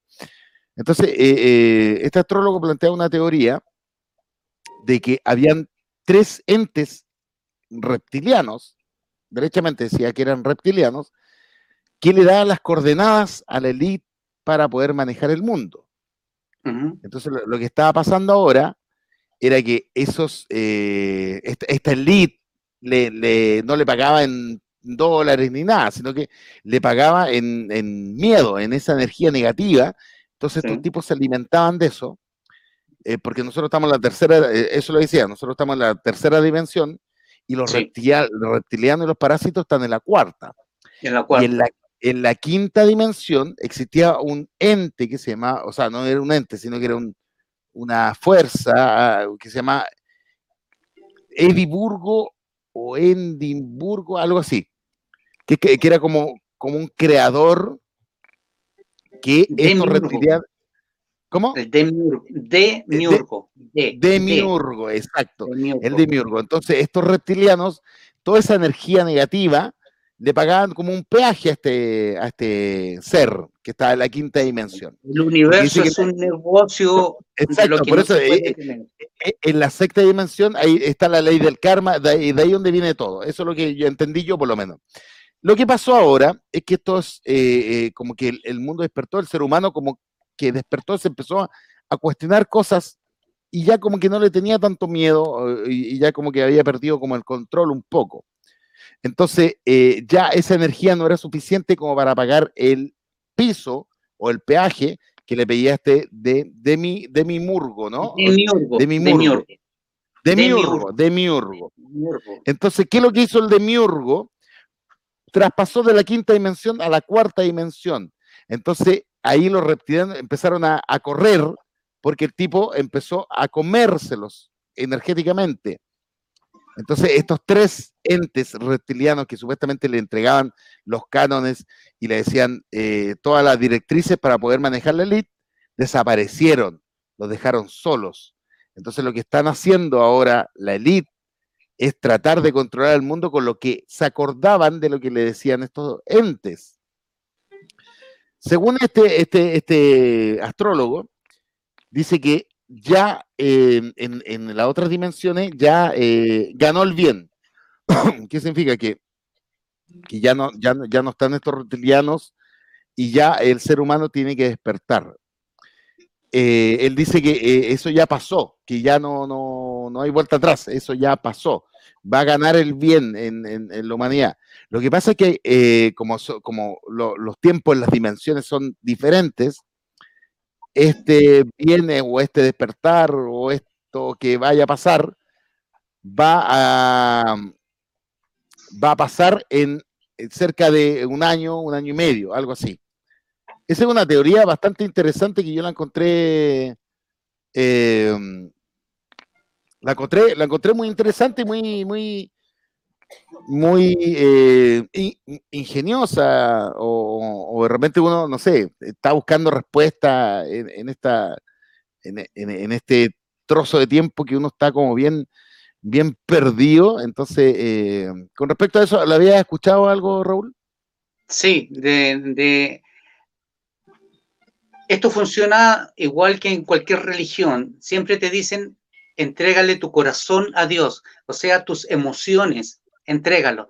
Renuncia, arrepiéntete, eh, que se haga la voluntad de Dios, o sea, te quitan la voluntad, te quitan el poder, te quitan el corazón, te dejan sin nada, y es porque Dios te ama. Se supone que cuando tú amas, tú entregas, no quitas. Eh, hay una dicotomía y la gente no se da cuenta. Si la gente es muy ingenua, son como niños como ese niño que llega un tipo, le regala dulce y después se lo viola. Es tal cual. Eso es lo que ha ocurrido con la humanidad. Es súper fácil engañar al ser humano porque es muy ingenuo. Tiene unas carencias tremendas. Así que, Mira. si tú me dices, vamos a lograr con el bien triunfar e imponernos sobre la oscuridad, chuta, se supone con esa con ese conocimiento que ellos nunca han estado frente a una oscuridad. Si tú no conoces la oscuridad, Claro que te podía entusiasmar decirle, vamos a ganarlo, vamos a enfrentarlo, vamos a derrotar. No es tan fácil. Si tú no has tenido en tu habitación a una entidad de dos metros, encapuchada, haciéndose sentir toda su energía física, de su maldad, y tú logras no congelarte, sino que levantarte y enfrentarlo sin temor, te podría creer que puedes ganarle a la oscuridad. La gente no sabe lo que dice porque no lo ha vivido. Entonces, como no pueden hacerlo, le piden a un Dios superior que lo haga. ¿Por qué? Porque son cobardes. Solamente por eso. Y la gente recurre a Dios para justificar los temores, nomás, pues siempre lo hemos dicho. Bueno, acá, fíjense, Víctor Gaete dice, o sea, somos las ratas de un científico que nos estudia si hacemos lo que ella quiere, ¿no es cierto?, que hagamos. Otro dice, ¿de cuál están fumando? ¿Mm? ¿Estamos bien? Después dice Víctor Gaete, me sumo al guion del Doctor Stranger, o Strange, o algo así. Sí, eso es Strangers. Víctor Gaete. mira, qué bueno, qué bueno ese punto. Lo que qué bueno ese punto. ¿Recuerdas cuando el Doctor Strange enfrentó al demonio? Sí, Ya, ¿le pudo ganar? Sí, pues. Lo, hizo tonto en el fondo. No. Lo que hizo fue negociar. Sí. Él se enfrentaba al demonio y el demonio lo mataba, lo aplastaba, lo electrocutaba, lo rompía, lo... y ahí, ahí, ahí, ahí, ahí, ahí, ahí, hasta que al final el demonio dijo, ¿hasta cuándo me vas a salir? En la sopa, ¿no te das cuenta que yo te puedo destruir? Sí, sí sé que me puedes destruir, pero yo te enfrento. Enfrentar no significa derrotar, significa mirarte frente a frente y decirte, no estoy de acuerdo con esto que has creado. Sí, es como cuando uno, lo comparto. cuando a uno le van a pegar y uno dice, oye, no te preocupes, a mí me han pegado hueones más pencas que tú. Tal cual. Eso es enfrentar, es no agotarse de mirar al, rostro, a la cara, no escapar de la oscuridad, enfrentarla y decirle, sí, reconozco que eres poderoso y que me puedes eliminar, pero tengo la capacidad de reencarnar, recordar y enfrentarte. Y me vas a volver a matar, reencarno, recuerdo y te enfrento. Y voy a estar eternamente enfrentándote. Entonces, ¿de qué manera la oscuridad dice, yo ya no te quiero enfrentar más? Bueno, yo no me puedo ir, pero tú sí. Y eso es lo que ocurrió en el Doctor Strange. La oscuridad se fue. Y nos dejó más lo ganó por cansancio. Y nos dejó más tiempo. Entonces, Pero nunca ahí, ya tenemos una, una solución y una alternativa para la gente. Una estrategia es lejos la mejor estrategia. Un, un, consejo, un, tips, un tips para gente que tiene un encuentro con un extraterrestre. Los extraterrestres le temen mucho a todos los microbios que tenemos nosotros los seres humanos y ellos te leen la mente.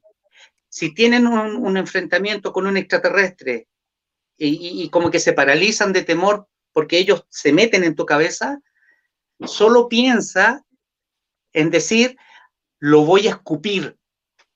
La cantidad de bacterias que tenemos aquí en la boca es tan grande que ese ser se va a retirar. Ellos, confía, ellos confían siempre que el temor te va a paralizar y que no vas a hacer nada. Pero si tú decís, te voy a escupir, no sé, me voy a sacar un moco y te lo voy a tirar, o como dice Luisito, ya te voy a orinar, eso para ellos es un arma letal. Fíjate que yo, yo fui en, viví en España un año, que fue el entre el 89 y el 90. Y en esa época, imagínate, estamos hablando de hace muchos años atrás, eh, los drogadictos en ese tiempo recién estaba partiendo el tema del SIDA. Eh, te asaltaban en el metro con una jeringa, con una jeringa con, a veces ponían líquido rojo por sido santo. Entonces decían, tengo SIDA, si no me das tu dinero, pues yo te voy a, yo te voy a infectar. Claro, sí, sí, me acuerdo. Con miedo, sin saber si era verdad o no, les pasaban lo, lo, lo, que tenían. Entonces era una, era una, como un arma mortal al final el estar infectado, digamos, el tener un... Y lo sabes? mismo con el, con el coronavirus. Hay gente que se ha sacado la mascarilla y le ha escupido a otra persona, ¿no es cierto?, en un supermercado, como una manera, ¿no es cierto?, de, marcarlo, digamos. Tú sabes que en los animales, incluido el ser humano, el sistema de defensa natural ante un pánico es orinarse y defecarse. Sí.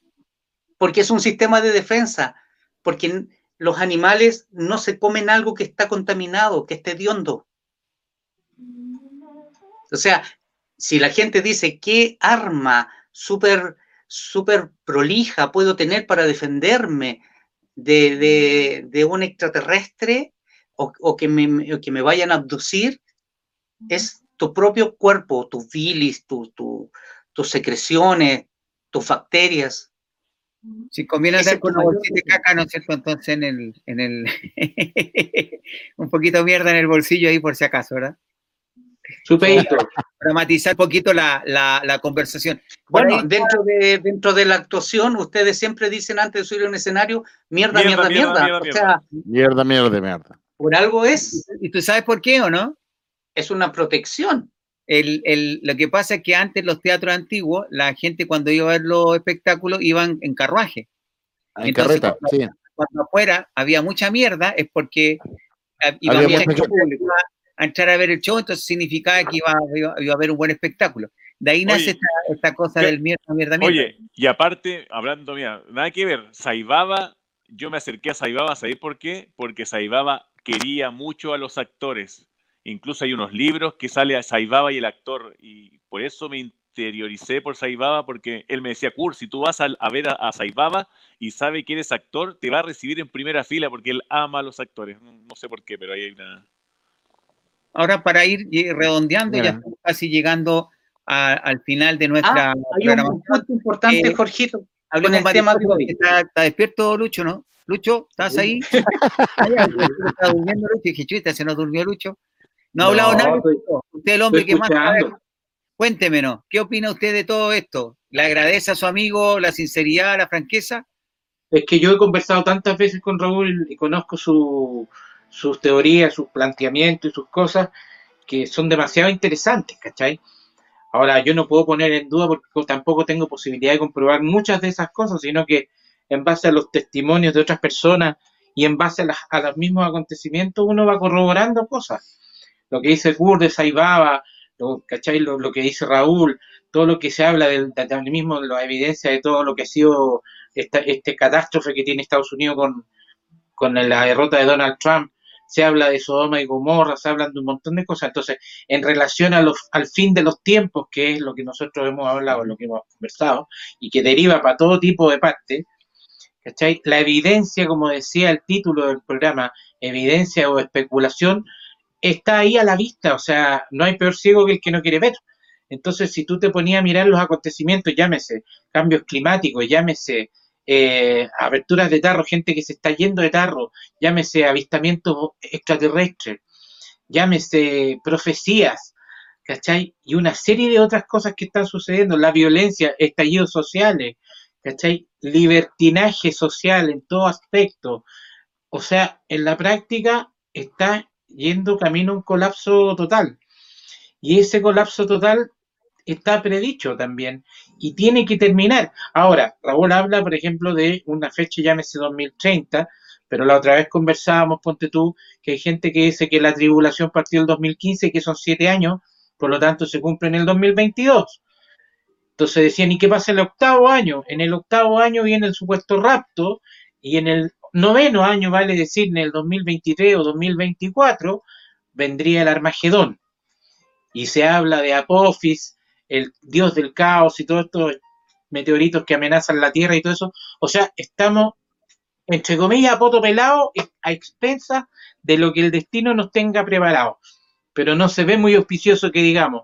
Por eso que el fin de los tiempos conlleva todo este tipo de señales, todo este tipo de realidades, de acontecimientos, de fenómenos y de teorías que cuando habla Raúl calzan, cae, cada una de estas cosas va y cabe en alguna de las especulaciones o de las cosas que están escritas o de las cosas que han dicho los extraterrestres, de, de, los testimonios que otra gente puede decir. Entonces, esas son las cosas que te ponen nervioso y que a la gente común y corriente la atemorizan en cierta medida.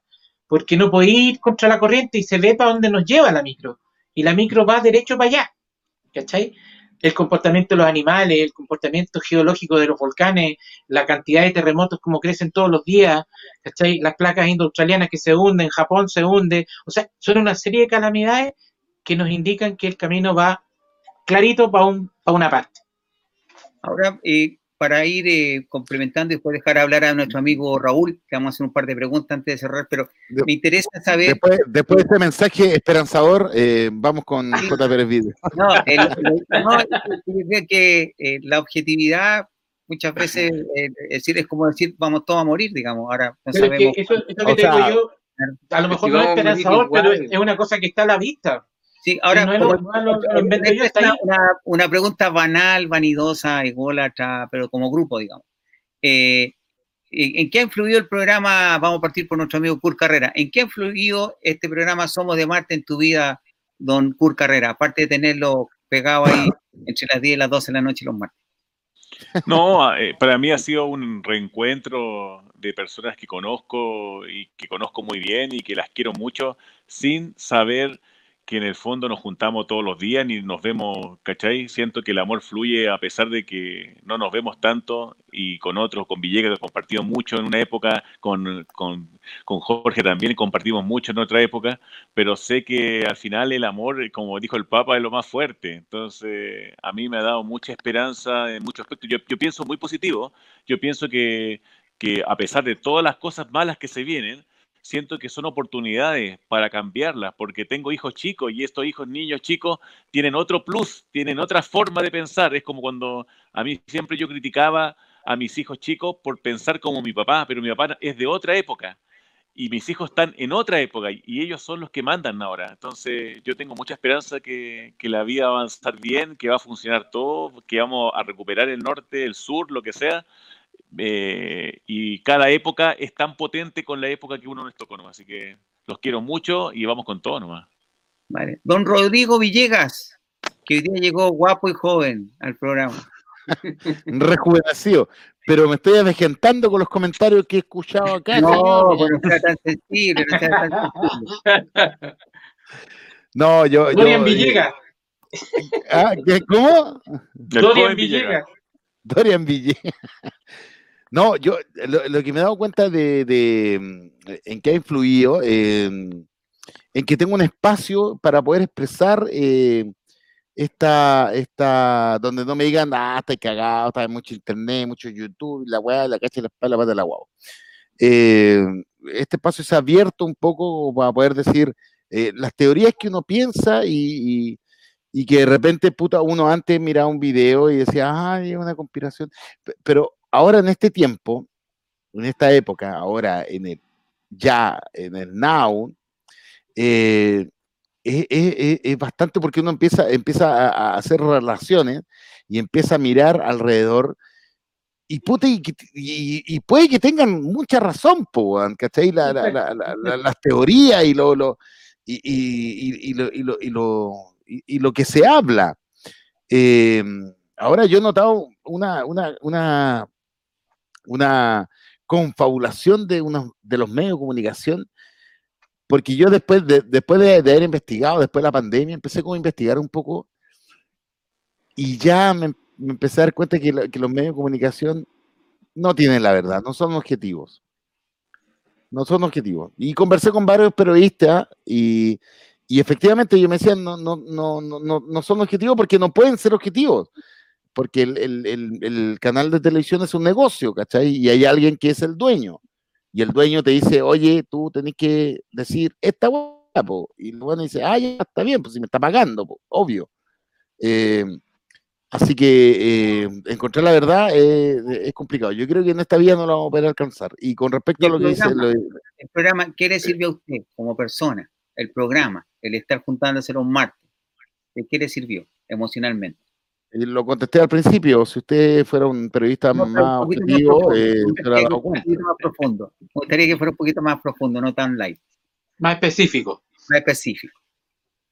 No, me ha servido como para explayarme. Tengo, tengo un... Eh, con menos miedo. dos personajes, no, dos personajes em, que yo admiro mucho em, y también a, a Kurt, que lo, que lo, que lo quiero bastante.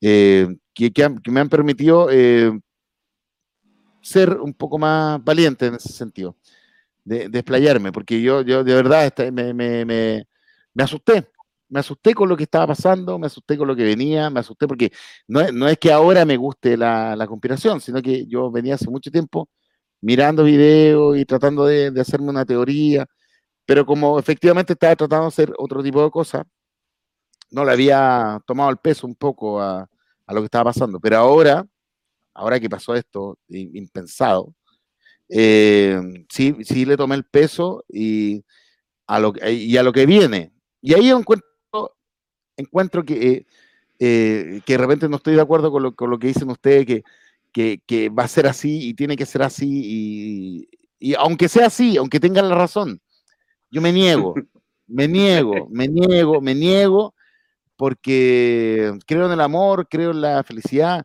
Eh, como dijo Kurt, tenemos niños chicos y a mí me daría una, me da una vergüenza enorme tener hijos chiquititos y dejarle un mundo de mierda que le estamos dejando. Yo de verdad me niego, me niego a eso y me, siento súper responsable como para poder cambiar, para poder tratar de hacer cosas, y lo hago a través de, las redes sociales, lo hago, trato de hacer feliz a la gente, ¿cachai? Trato de dejarle un buen ejemplo. Pero me gustaría tener más armas, me gustaría tener más conocimiento, como para poder tratar de cambiar. Si al final la esperanza es lo último que se pierde. Entonces, creo que hay que luchar hasta el final para poder cambiar este mundo de mierda, sí, un, un mundo de mierda. No le podemos dejar, no le podemos dejar eh, un mundo así a nuestro hijo. No, no podemos, no podemos. Tenemos el deber de luchar para poder cambiarlo. Excelente. Eso.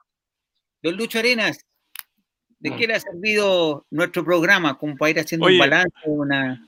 A mí me quedan cinco minutos de batería, se va a morir y no tengo cargador, así que por si acaso, si desaparezco, los, los, quiero a todos y hablamos el próximo martes. Perfecto. eh, bueno, yo siempre lo digo, lo primero para mí es la fe en, Dios y como dice Rodrigo, la, esperanza es lo último que se pierde, por lo tanto, todo lo que queremos yo creo que va para el mismo lado, o sea, promulgamos la misma filosofía amorosa, el mismo cariño, el mismo afecto y la misma esperanza en que tengamos un mundo mejor para los que vienen. nosotros ya estamos pasados los corchetes en algunos casos y estamos como que viviendo nuestra última etapa, aprovechando lo que nos pueda quedar. Y en ese lapso de tiempo, en el caso mío personal, mi tarea en la vida siempre ha sido avisar. Y el programa me ha permitido la posibilidad de, como medio de comunicación y con la tecnología actual, de llegar a otras personas y con que a una le haga sentido y le ayuda a despertar su conciencia y se sume a esta voluntad divina de poder eh, cambiar el mundo para bien, con eso ya me siento más que satisfecho. Y ha sido bastante agradable compartirlo con, con Curi, con Rodrigo y contigo, Jorge, también, que, que la verdad que no pensé que, que podíamos empatizar en estos temas. Entonces, ver la evolución de los programas, lo que hemos ido hablando, los aportes de gente como Raúl, por ejemplo, que nos ha acompañado dos veces ya, nos, nos enriquece y, y, los mismos comentarios de la gente nos hace saber de que ha sido un programa que hoy en día es necesario para expresar las dudas y los sentimientos de mucha gente que tiene todos estos temas abutagados y que no sabe cómo explotar y cómo preguntar o cómo saber para dónde a la micro. Y de una u otra manera nosotros lo hacemos más, más cotidiano, más tranquilo, más relajado, y por último nos acercamos a las realidades que, estamos visualizando.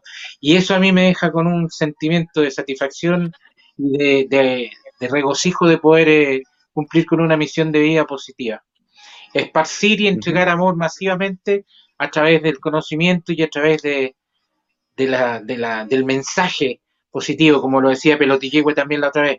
Le encanta, decía, me encanta que hablen estas cosas, porque generalmente hace tiempo atrás eran vetadas después nadie las hablaba y ahora nosotros creo que somos como un oasis dentro de estos temas y hoy en día de poder darle una ventanita a la gente para que sepa que hay esperanza y que cuáles son los verdaderos motivos por los cuales suceden las cosas que están pasando. Y eso me, da mucho gusto, me regocija, así que se los agradezco a ustedes también por eso. Muchas, lindas palabras. Muchas muy lindas palabras, cada uno ha podido demostrar, digamos, lo que siente su afecto. Creo que estas cosas, porque en el fondo he hecho, le he pedido la palabra a cada uno, es porque muchas veces la gente nos ve de una manera y no necesariamente coincide con la esencia. Muchas veces somos espejos de la persona nomás. Y la persona ve lo feo que tenemos nosotros y que también tienen ellos. Al final somos un, mero espejo. Y otro, pueden eh, agradarle nuestro talento o las capacidades que nosotros podemos tener para entretener. A mí me motivó y me motiva el programa como, como una manera de, proyectarnos. Es, puede sonar banal, lo voy a decir de las dos formas, de manera banal y de manera más profunda.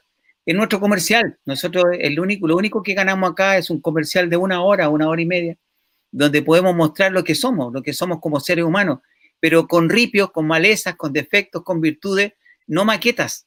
Si las maquetas las, hacemos arriba del escenario, eh, los personajes los hacemos arriba del escenario. Es bueno que la gente descubra, así como entre nosotros, yo con Lucho eh, hemos compartido escenario, hemos compartido algunas cosas, pero nunca hemos tenido una amistad, ¿sí o no, Lucho? Nunca hemos tenido una amistad profunda porque las circunstancias no lo, lo, permitieron, no porque no tuviéramos antipatía o, algo por el no, Y muchas veces uno no ha tenido la oportunidad de compartir con otras personas y se ha quedado en lo, en lo, plástico, en lo superficial. En, lo, y, y, en el medio que nosotros nos desenvolvemos hay mucha mentira, hay mucha puesta en escena, hay mucha actitud ganadora, hay, todos son, a todos les va espectacular, todos están regios, todos estaban llenos de pega, eventos, no, bueno, si me llamaron de viña, no quise ir. Entonces había todo toda una mentira, te fijas que hoy se desenmascara y si ustedes se fijan, eh, ¿quiénes son los que están sólidos? No son los que están con más plata, o los que tenían más éxito o menos éxito, son los que están tranquilos consigo mismos. Eso es los que están sólidos y están saliendo adelante. Entonces, yo siempre pongo el ejemplo de cuando en el sur el, el terremoto, después fue el tsunami, la gente que murió fueron los turistas. La gente que vivía en el sector se fue sola al cerro sin que sonara la sirena de la bomba, porque sabían que después de un terremoto el mar se recoge y después sube.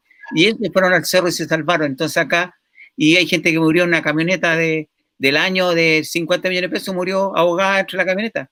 No supo dónde ir, dónde arrancar. Entonces acá la, creo que lo que nos está pasando, y que después voy a bajar la palabra a, Raúl, es eso. Aprovechemos el conocimiento, la experiencia que cada uno ha tenido con los dolores, con los sufrimientos, con los éxitos, con los fracasos, para estar tranquilo. Eh, mi esfuerzo en, eh, yo no gano ningún peso, ningún guaraní, como dirían en Paraguay, en este minuto con lo que estamos haciendo y transmitiendo. Igual ustedes, ustedes están haciendo de manera voluntaria, de, manera generosa.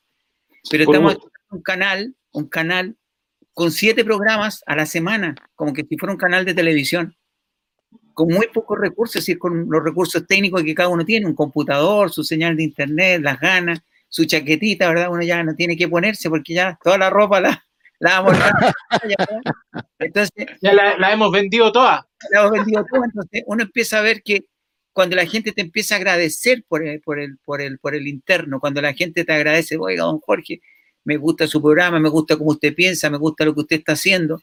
Entonces ahí, y para resumir y todo, yo siempre fui un líder de opinión. Yo siempre fui el, el asesor, el Pepe Grillo, el fantasma, siempre, siempre, de toda mi vida hay muchas cosas que yo hice que nadie tiene idea, que las inventé, las creé o las desarrollé. Pero es, no es el tema del ego en este minuto, sino que yo hoy tomé un desafío y era dar la cara. Y yo hoy estoy dando la cara y estoy diciendo lo que pienso y lo que siento, independiente de que grupos minoritarios o grupos mayoritarios me puedan criticar, funar, deshonrar, desenmascarar o lo que sea. Yo soy acá con mis virtudes, como decía, con mis males y mis defectos. Y yo hoy me hice un compromiso. A mí varias gente me, me pidió que por qué no iba a las constituyentes, que me encontré chistoso por un lado al principio porque, porque era gente que ni, me conocía, pero en vez de ir a las constituyentes, que es muy difícil poder ir como independiente, quiero, quiero de una otra manera dar la cara y por eso a cada uno de ustedes lo invité también a que armemos un gremio, una asociación gremial, que, que seamos pocos, no muchos. Yo no quiero los 500, 600 personas que están haciendo comedia. Los 20, 25, 10 o 12 personas que sean afines a lo que pensamos y sentimos, nos agrupemos y empecemos a trabajar porque no nos queda mucho. Yo lamentablemente no tengo buena salud, no estoy con una buena salud. Por lo tanto, hoy más que nunca quiero eh, dejar un legado, quiero dejar una, y por eso que también enseño y enseño todo lo que sé en mis talleres, como una manera de, de dejar algo, de dejarle algo a la gente y trascender en el tiempo. Yo creo que esa es la labor que uno tiene que hacer. Después de un cierto periodo, hayas fracasado o hayas tenido éxito, dinero o no, tienes que dejar un legado. Y eso es la enseñanza. Así que Muchas gracias a los, a los tres por confiar y me gustaría unas palabras de Raúl, unas palabras que no, que, cómo ha encontrado el programa, qué, opina de lo que estamos haciendo. Nos gustaría tu opinión desde, desde un experto. Hay pocos lugares donde te permiten expresar lo que uno ha vivido. Eh, Cuando yo hablo de lo que he trabajado, es, es una experiencia personal. Hay muchas cosas que no están escritas en ninguna parte, que me ha tocado enfrentar y aprender a través de la, de la experiencia en, carne propia, em, todo este engaño del cual nunca nadie nos advirtió. Y darnos cuenta de que el ser humano tiene una capacidad tan grande de superar cualquier, cualquier situación, cualquier engaño que esté, esté programado, sin importar la grandeza del que esté detrás de esto. Porque el ser humano tiene esa, intuición, tiene ese corazón, tiene eso que todo el universo nos envidia, que es la capacidad de sentir, la capacidad de formar una familia, la capacidad de engendrar un ser vivo sin ninguna tecnología, más que un sentimiento, una pasión y un deseo. Esa chispa que tenemos nosotros para crear sin usar tecnología, nadie más en el universo la tiene. Ni siquiera la propia creadora pudo hacer algo de esta manera. O sea, el experimento superó al experimentador. Y eso generó como una especie de envidia y nos tienen la pata encima y no nos dejan, no nos dejan crecer. Por eso nos hacen dependientes y utilizan nuestros miedos, toda la parte oscura que en el ser humano está atrapado en ese cerebro reptil que tenemos dentro. Pero si ustedes logran desarrollar la intuición, el sentimiento, el valor, la autonomía, van a lograr vencer al primer obstáculo que hay en su vida, que es la oscuridad que tenemos dentro. Pero solo, como dice Kurt, con esa capacidad de amar que hay dentro de cada uno. Pero no es un amor en el cual yo necesito ser amado, sino que es un amor diferente, es un amor que pocas veces se experimenta. No es el que me guste algo, no es que yo amo mi profesión, amo a una mujer, amo a mis hijos, tiene que ver con un amor que no tiene apegos, que eso es tu convicción. Tú podrás tener mucha condición, pero si no tenés convicción, la oscuridad te arruina. La autonomía, la convicción, la seguridad en uno mismo. Nunca entregues el poder a nada ni a nadie. Es tuyo. Por último, si te quería equivocar, equivócate por ti, no por hacerle caso a otro. Esa autonomía es la que tiene que el ser humano recuperar. Eso es lo que te hace divino, te hace más divino que los supuestos dioses que existen. Nunca le teman al poder que pueden generar ustedes con su confianza y su determinación, pero su autodeterminación. Y todo eso lo pueden encontrar dentro de cada uno a través del sentir. Recuerden, esta es una guerra entre lo natural y lo artificial. Todo lo que ha sido una manipulación, una modificación, siempre va a terminar sucumbiendo. Nosotros nacemos en forma natural y eso es lo que hay que mantener. Ahí está la clave, en lo natural, en el sentimiento. Eso es lo rescatable de esta especie humana. Gracias, Raúl. Eh, ya estamos llegando a la hora. Nosotros vamos a seguir conversando fuera de cámara. Un aplauso para Raúl, para cada uno de ustedes. Para todos. Y por parte, eh, le decimos a la gente que hay un arma secreta que tenemos los cuatro, Raúl también la tiene, que es el humor. Y el humor también es una señal inalámbrica, wifi, que nos llega y se va. Así que también hay que cuidarla y cultivarla. Y, el humor es la, la, herramienta que nosotros tenemos para comunicar y ayudar a millones, pero a millones de personas. No estamos hablando de solo de Chile. Este programa llega a todo el mundo. De ahí que lo vean es otra cosa, pero llega a todo el mundo. de que llega, llega. Que no es otra cosa, ¿verdad? Pero, pero llega a todo el mundo. Entonces, y hoy vamos a hacer mil y después vamos a hacer diez mil, cien mil y vamos a poder el mensaje. Nosotros seguimos internamente conversando, le decimos gracias a todos los porque estuvieron en sintonía, como siempre nuestra amiga Pelotillego, a Víctor Gaete, a Rodrigo Burgos, a, Mauro Pacheco, a, Rodrigo. a Flavio Muñoz, que también ahí siempre el amigo de Cur Carrera, él es muy amigo de Cur Carrera, siempre le envía mensajes positivos, Alejandro Rosado y así a, muchos, eh, muchos amigos que participaron en el día de hoy. Gracias, nosotros seguimos aquí conversando porque el tema es muy interesante Ahora sí que vamos a saber secretos con Raúl. Nos vemos. vamos, por, el, vamos por el 10%, vamos por el 10. Vamos por el 10. Chao, chao.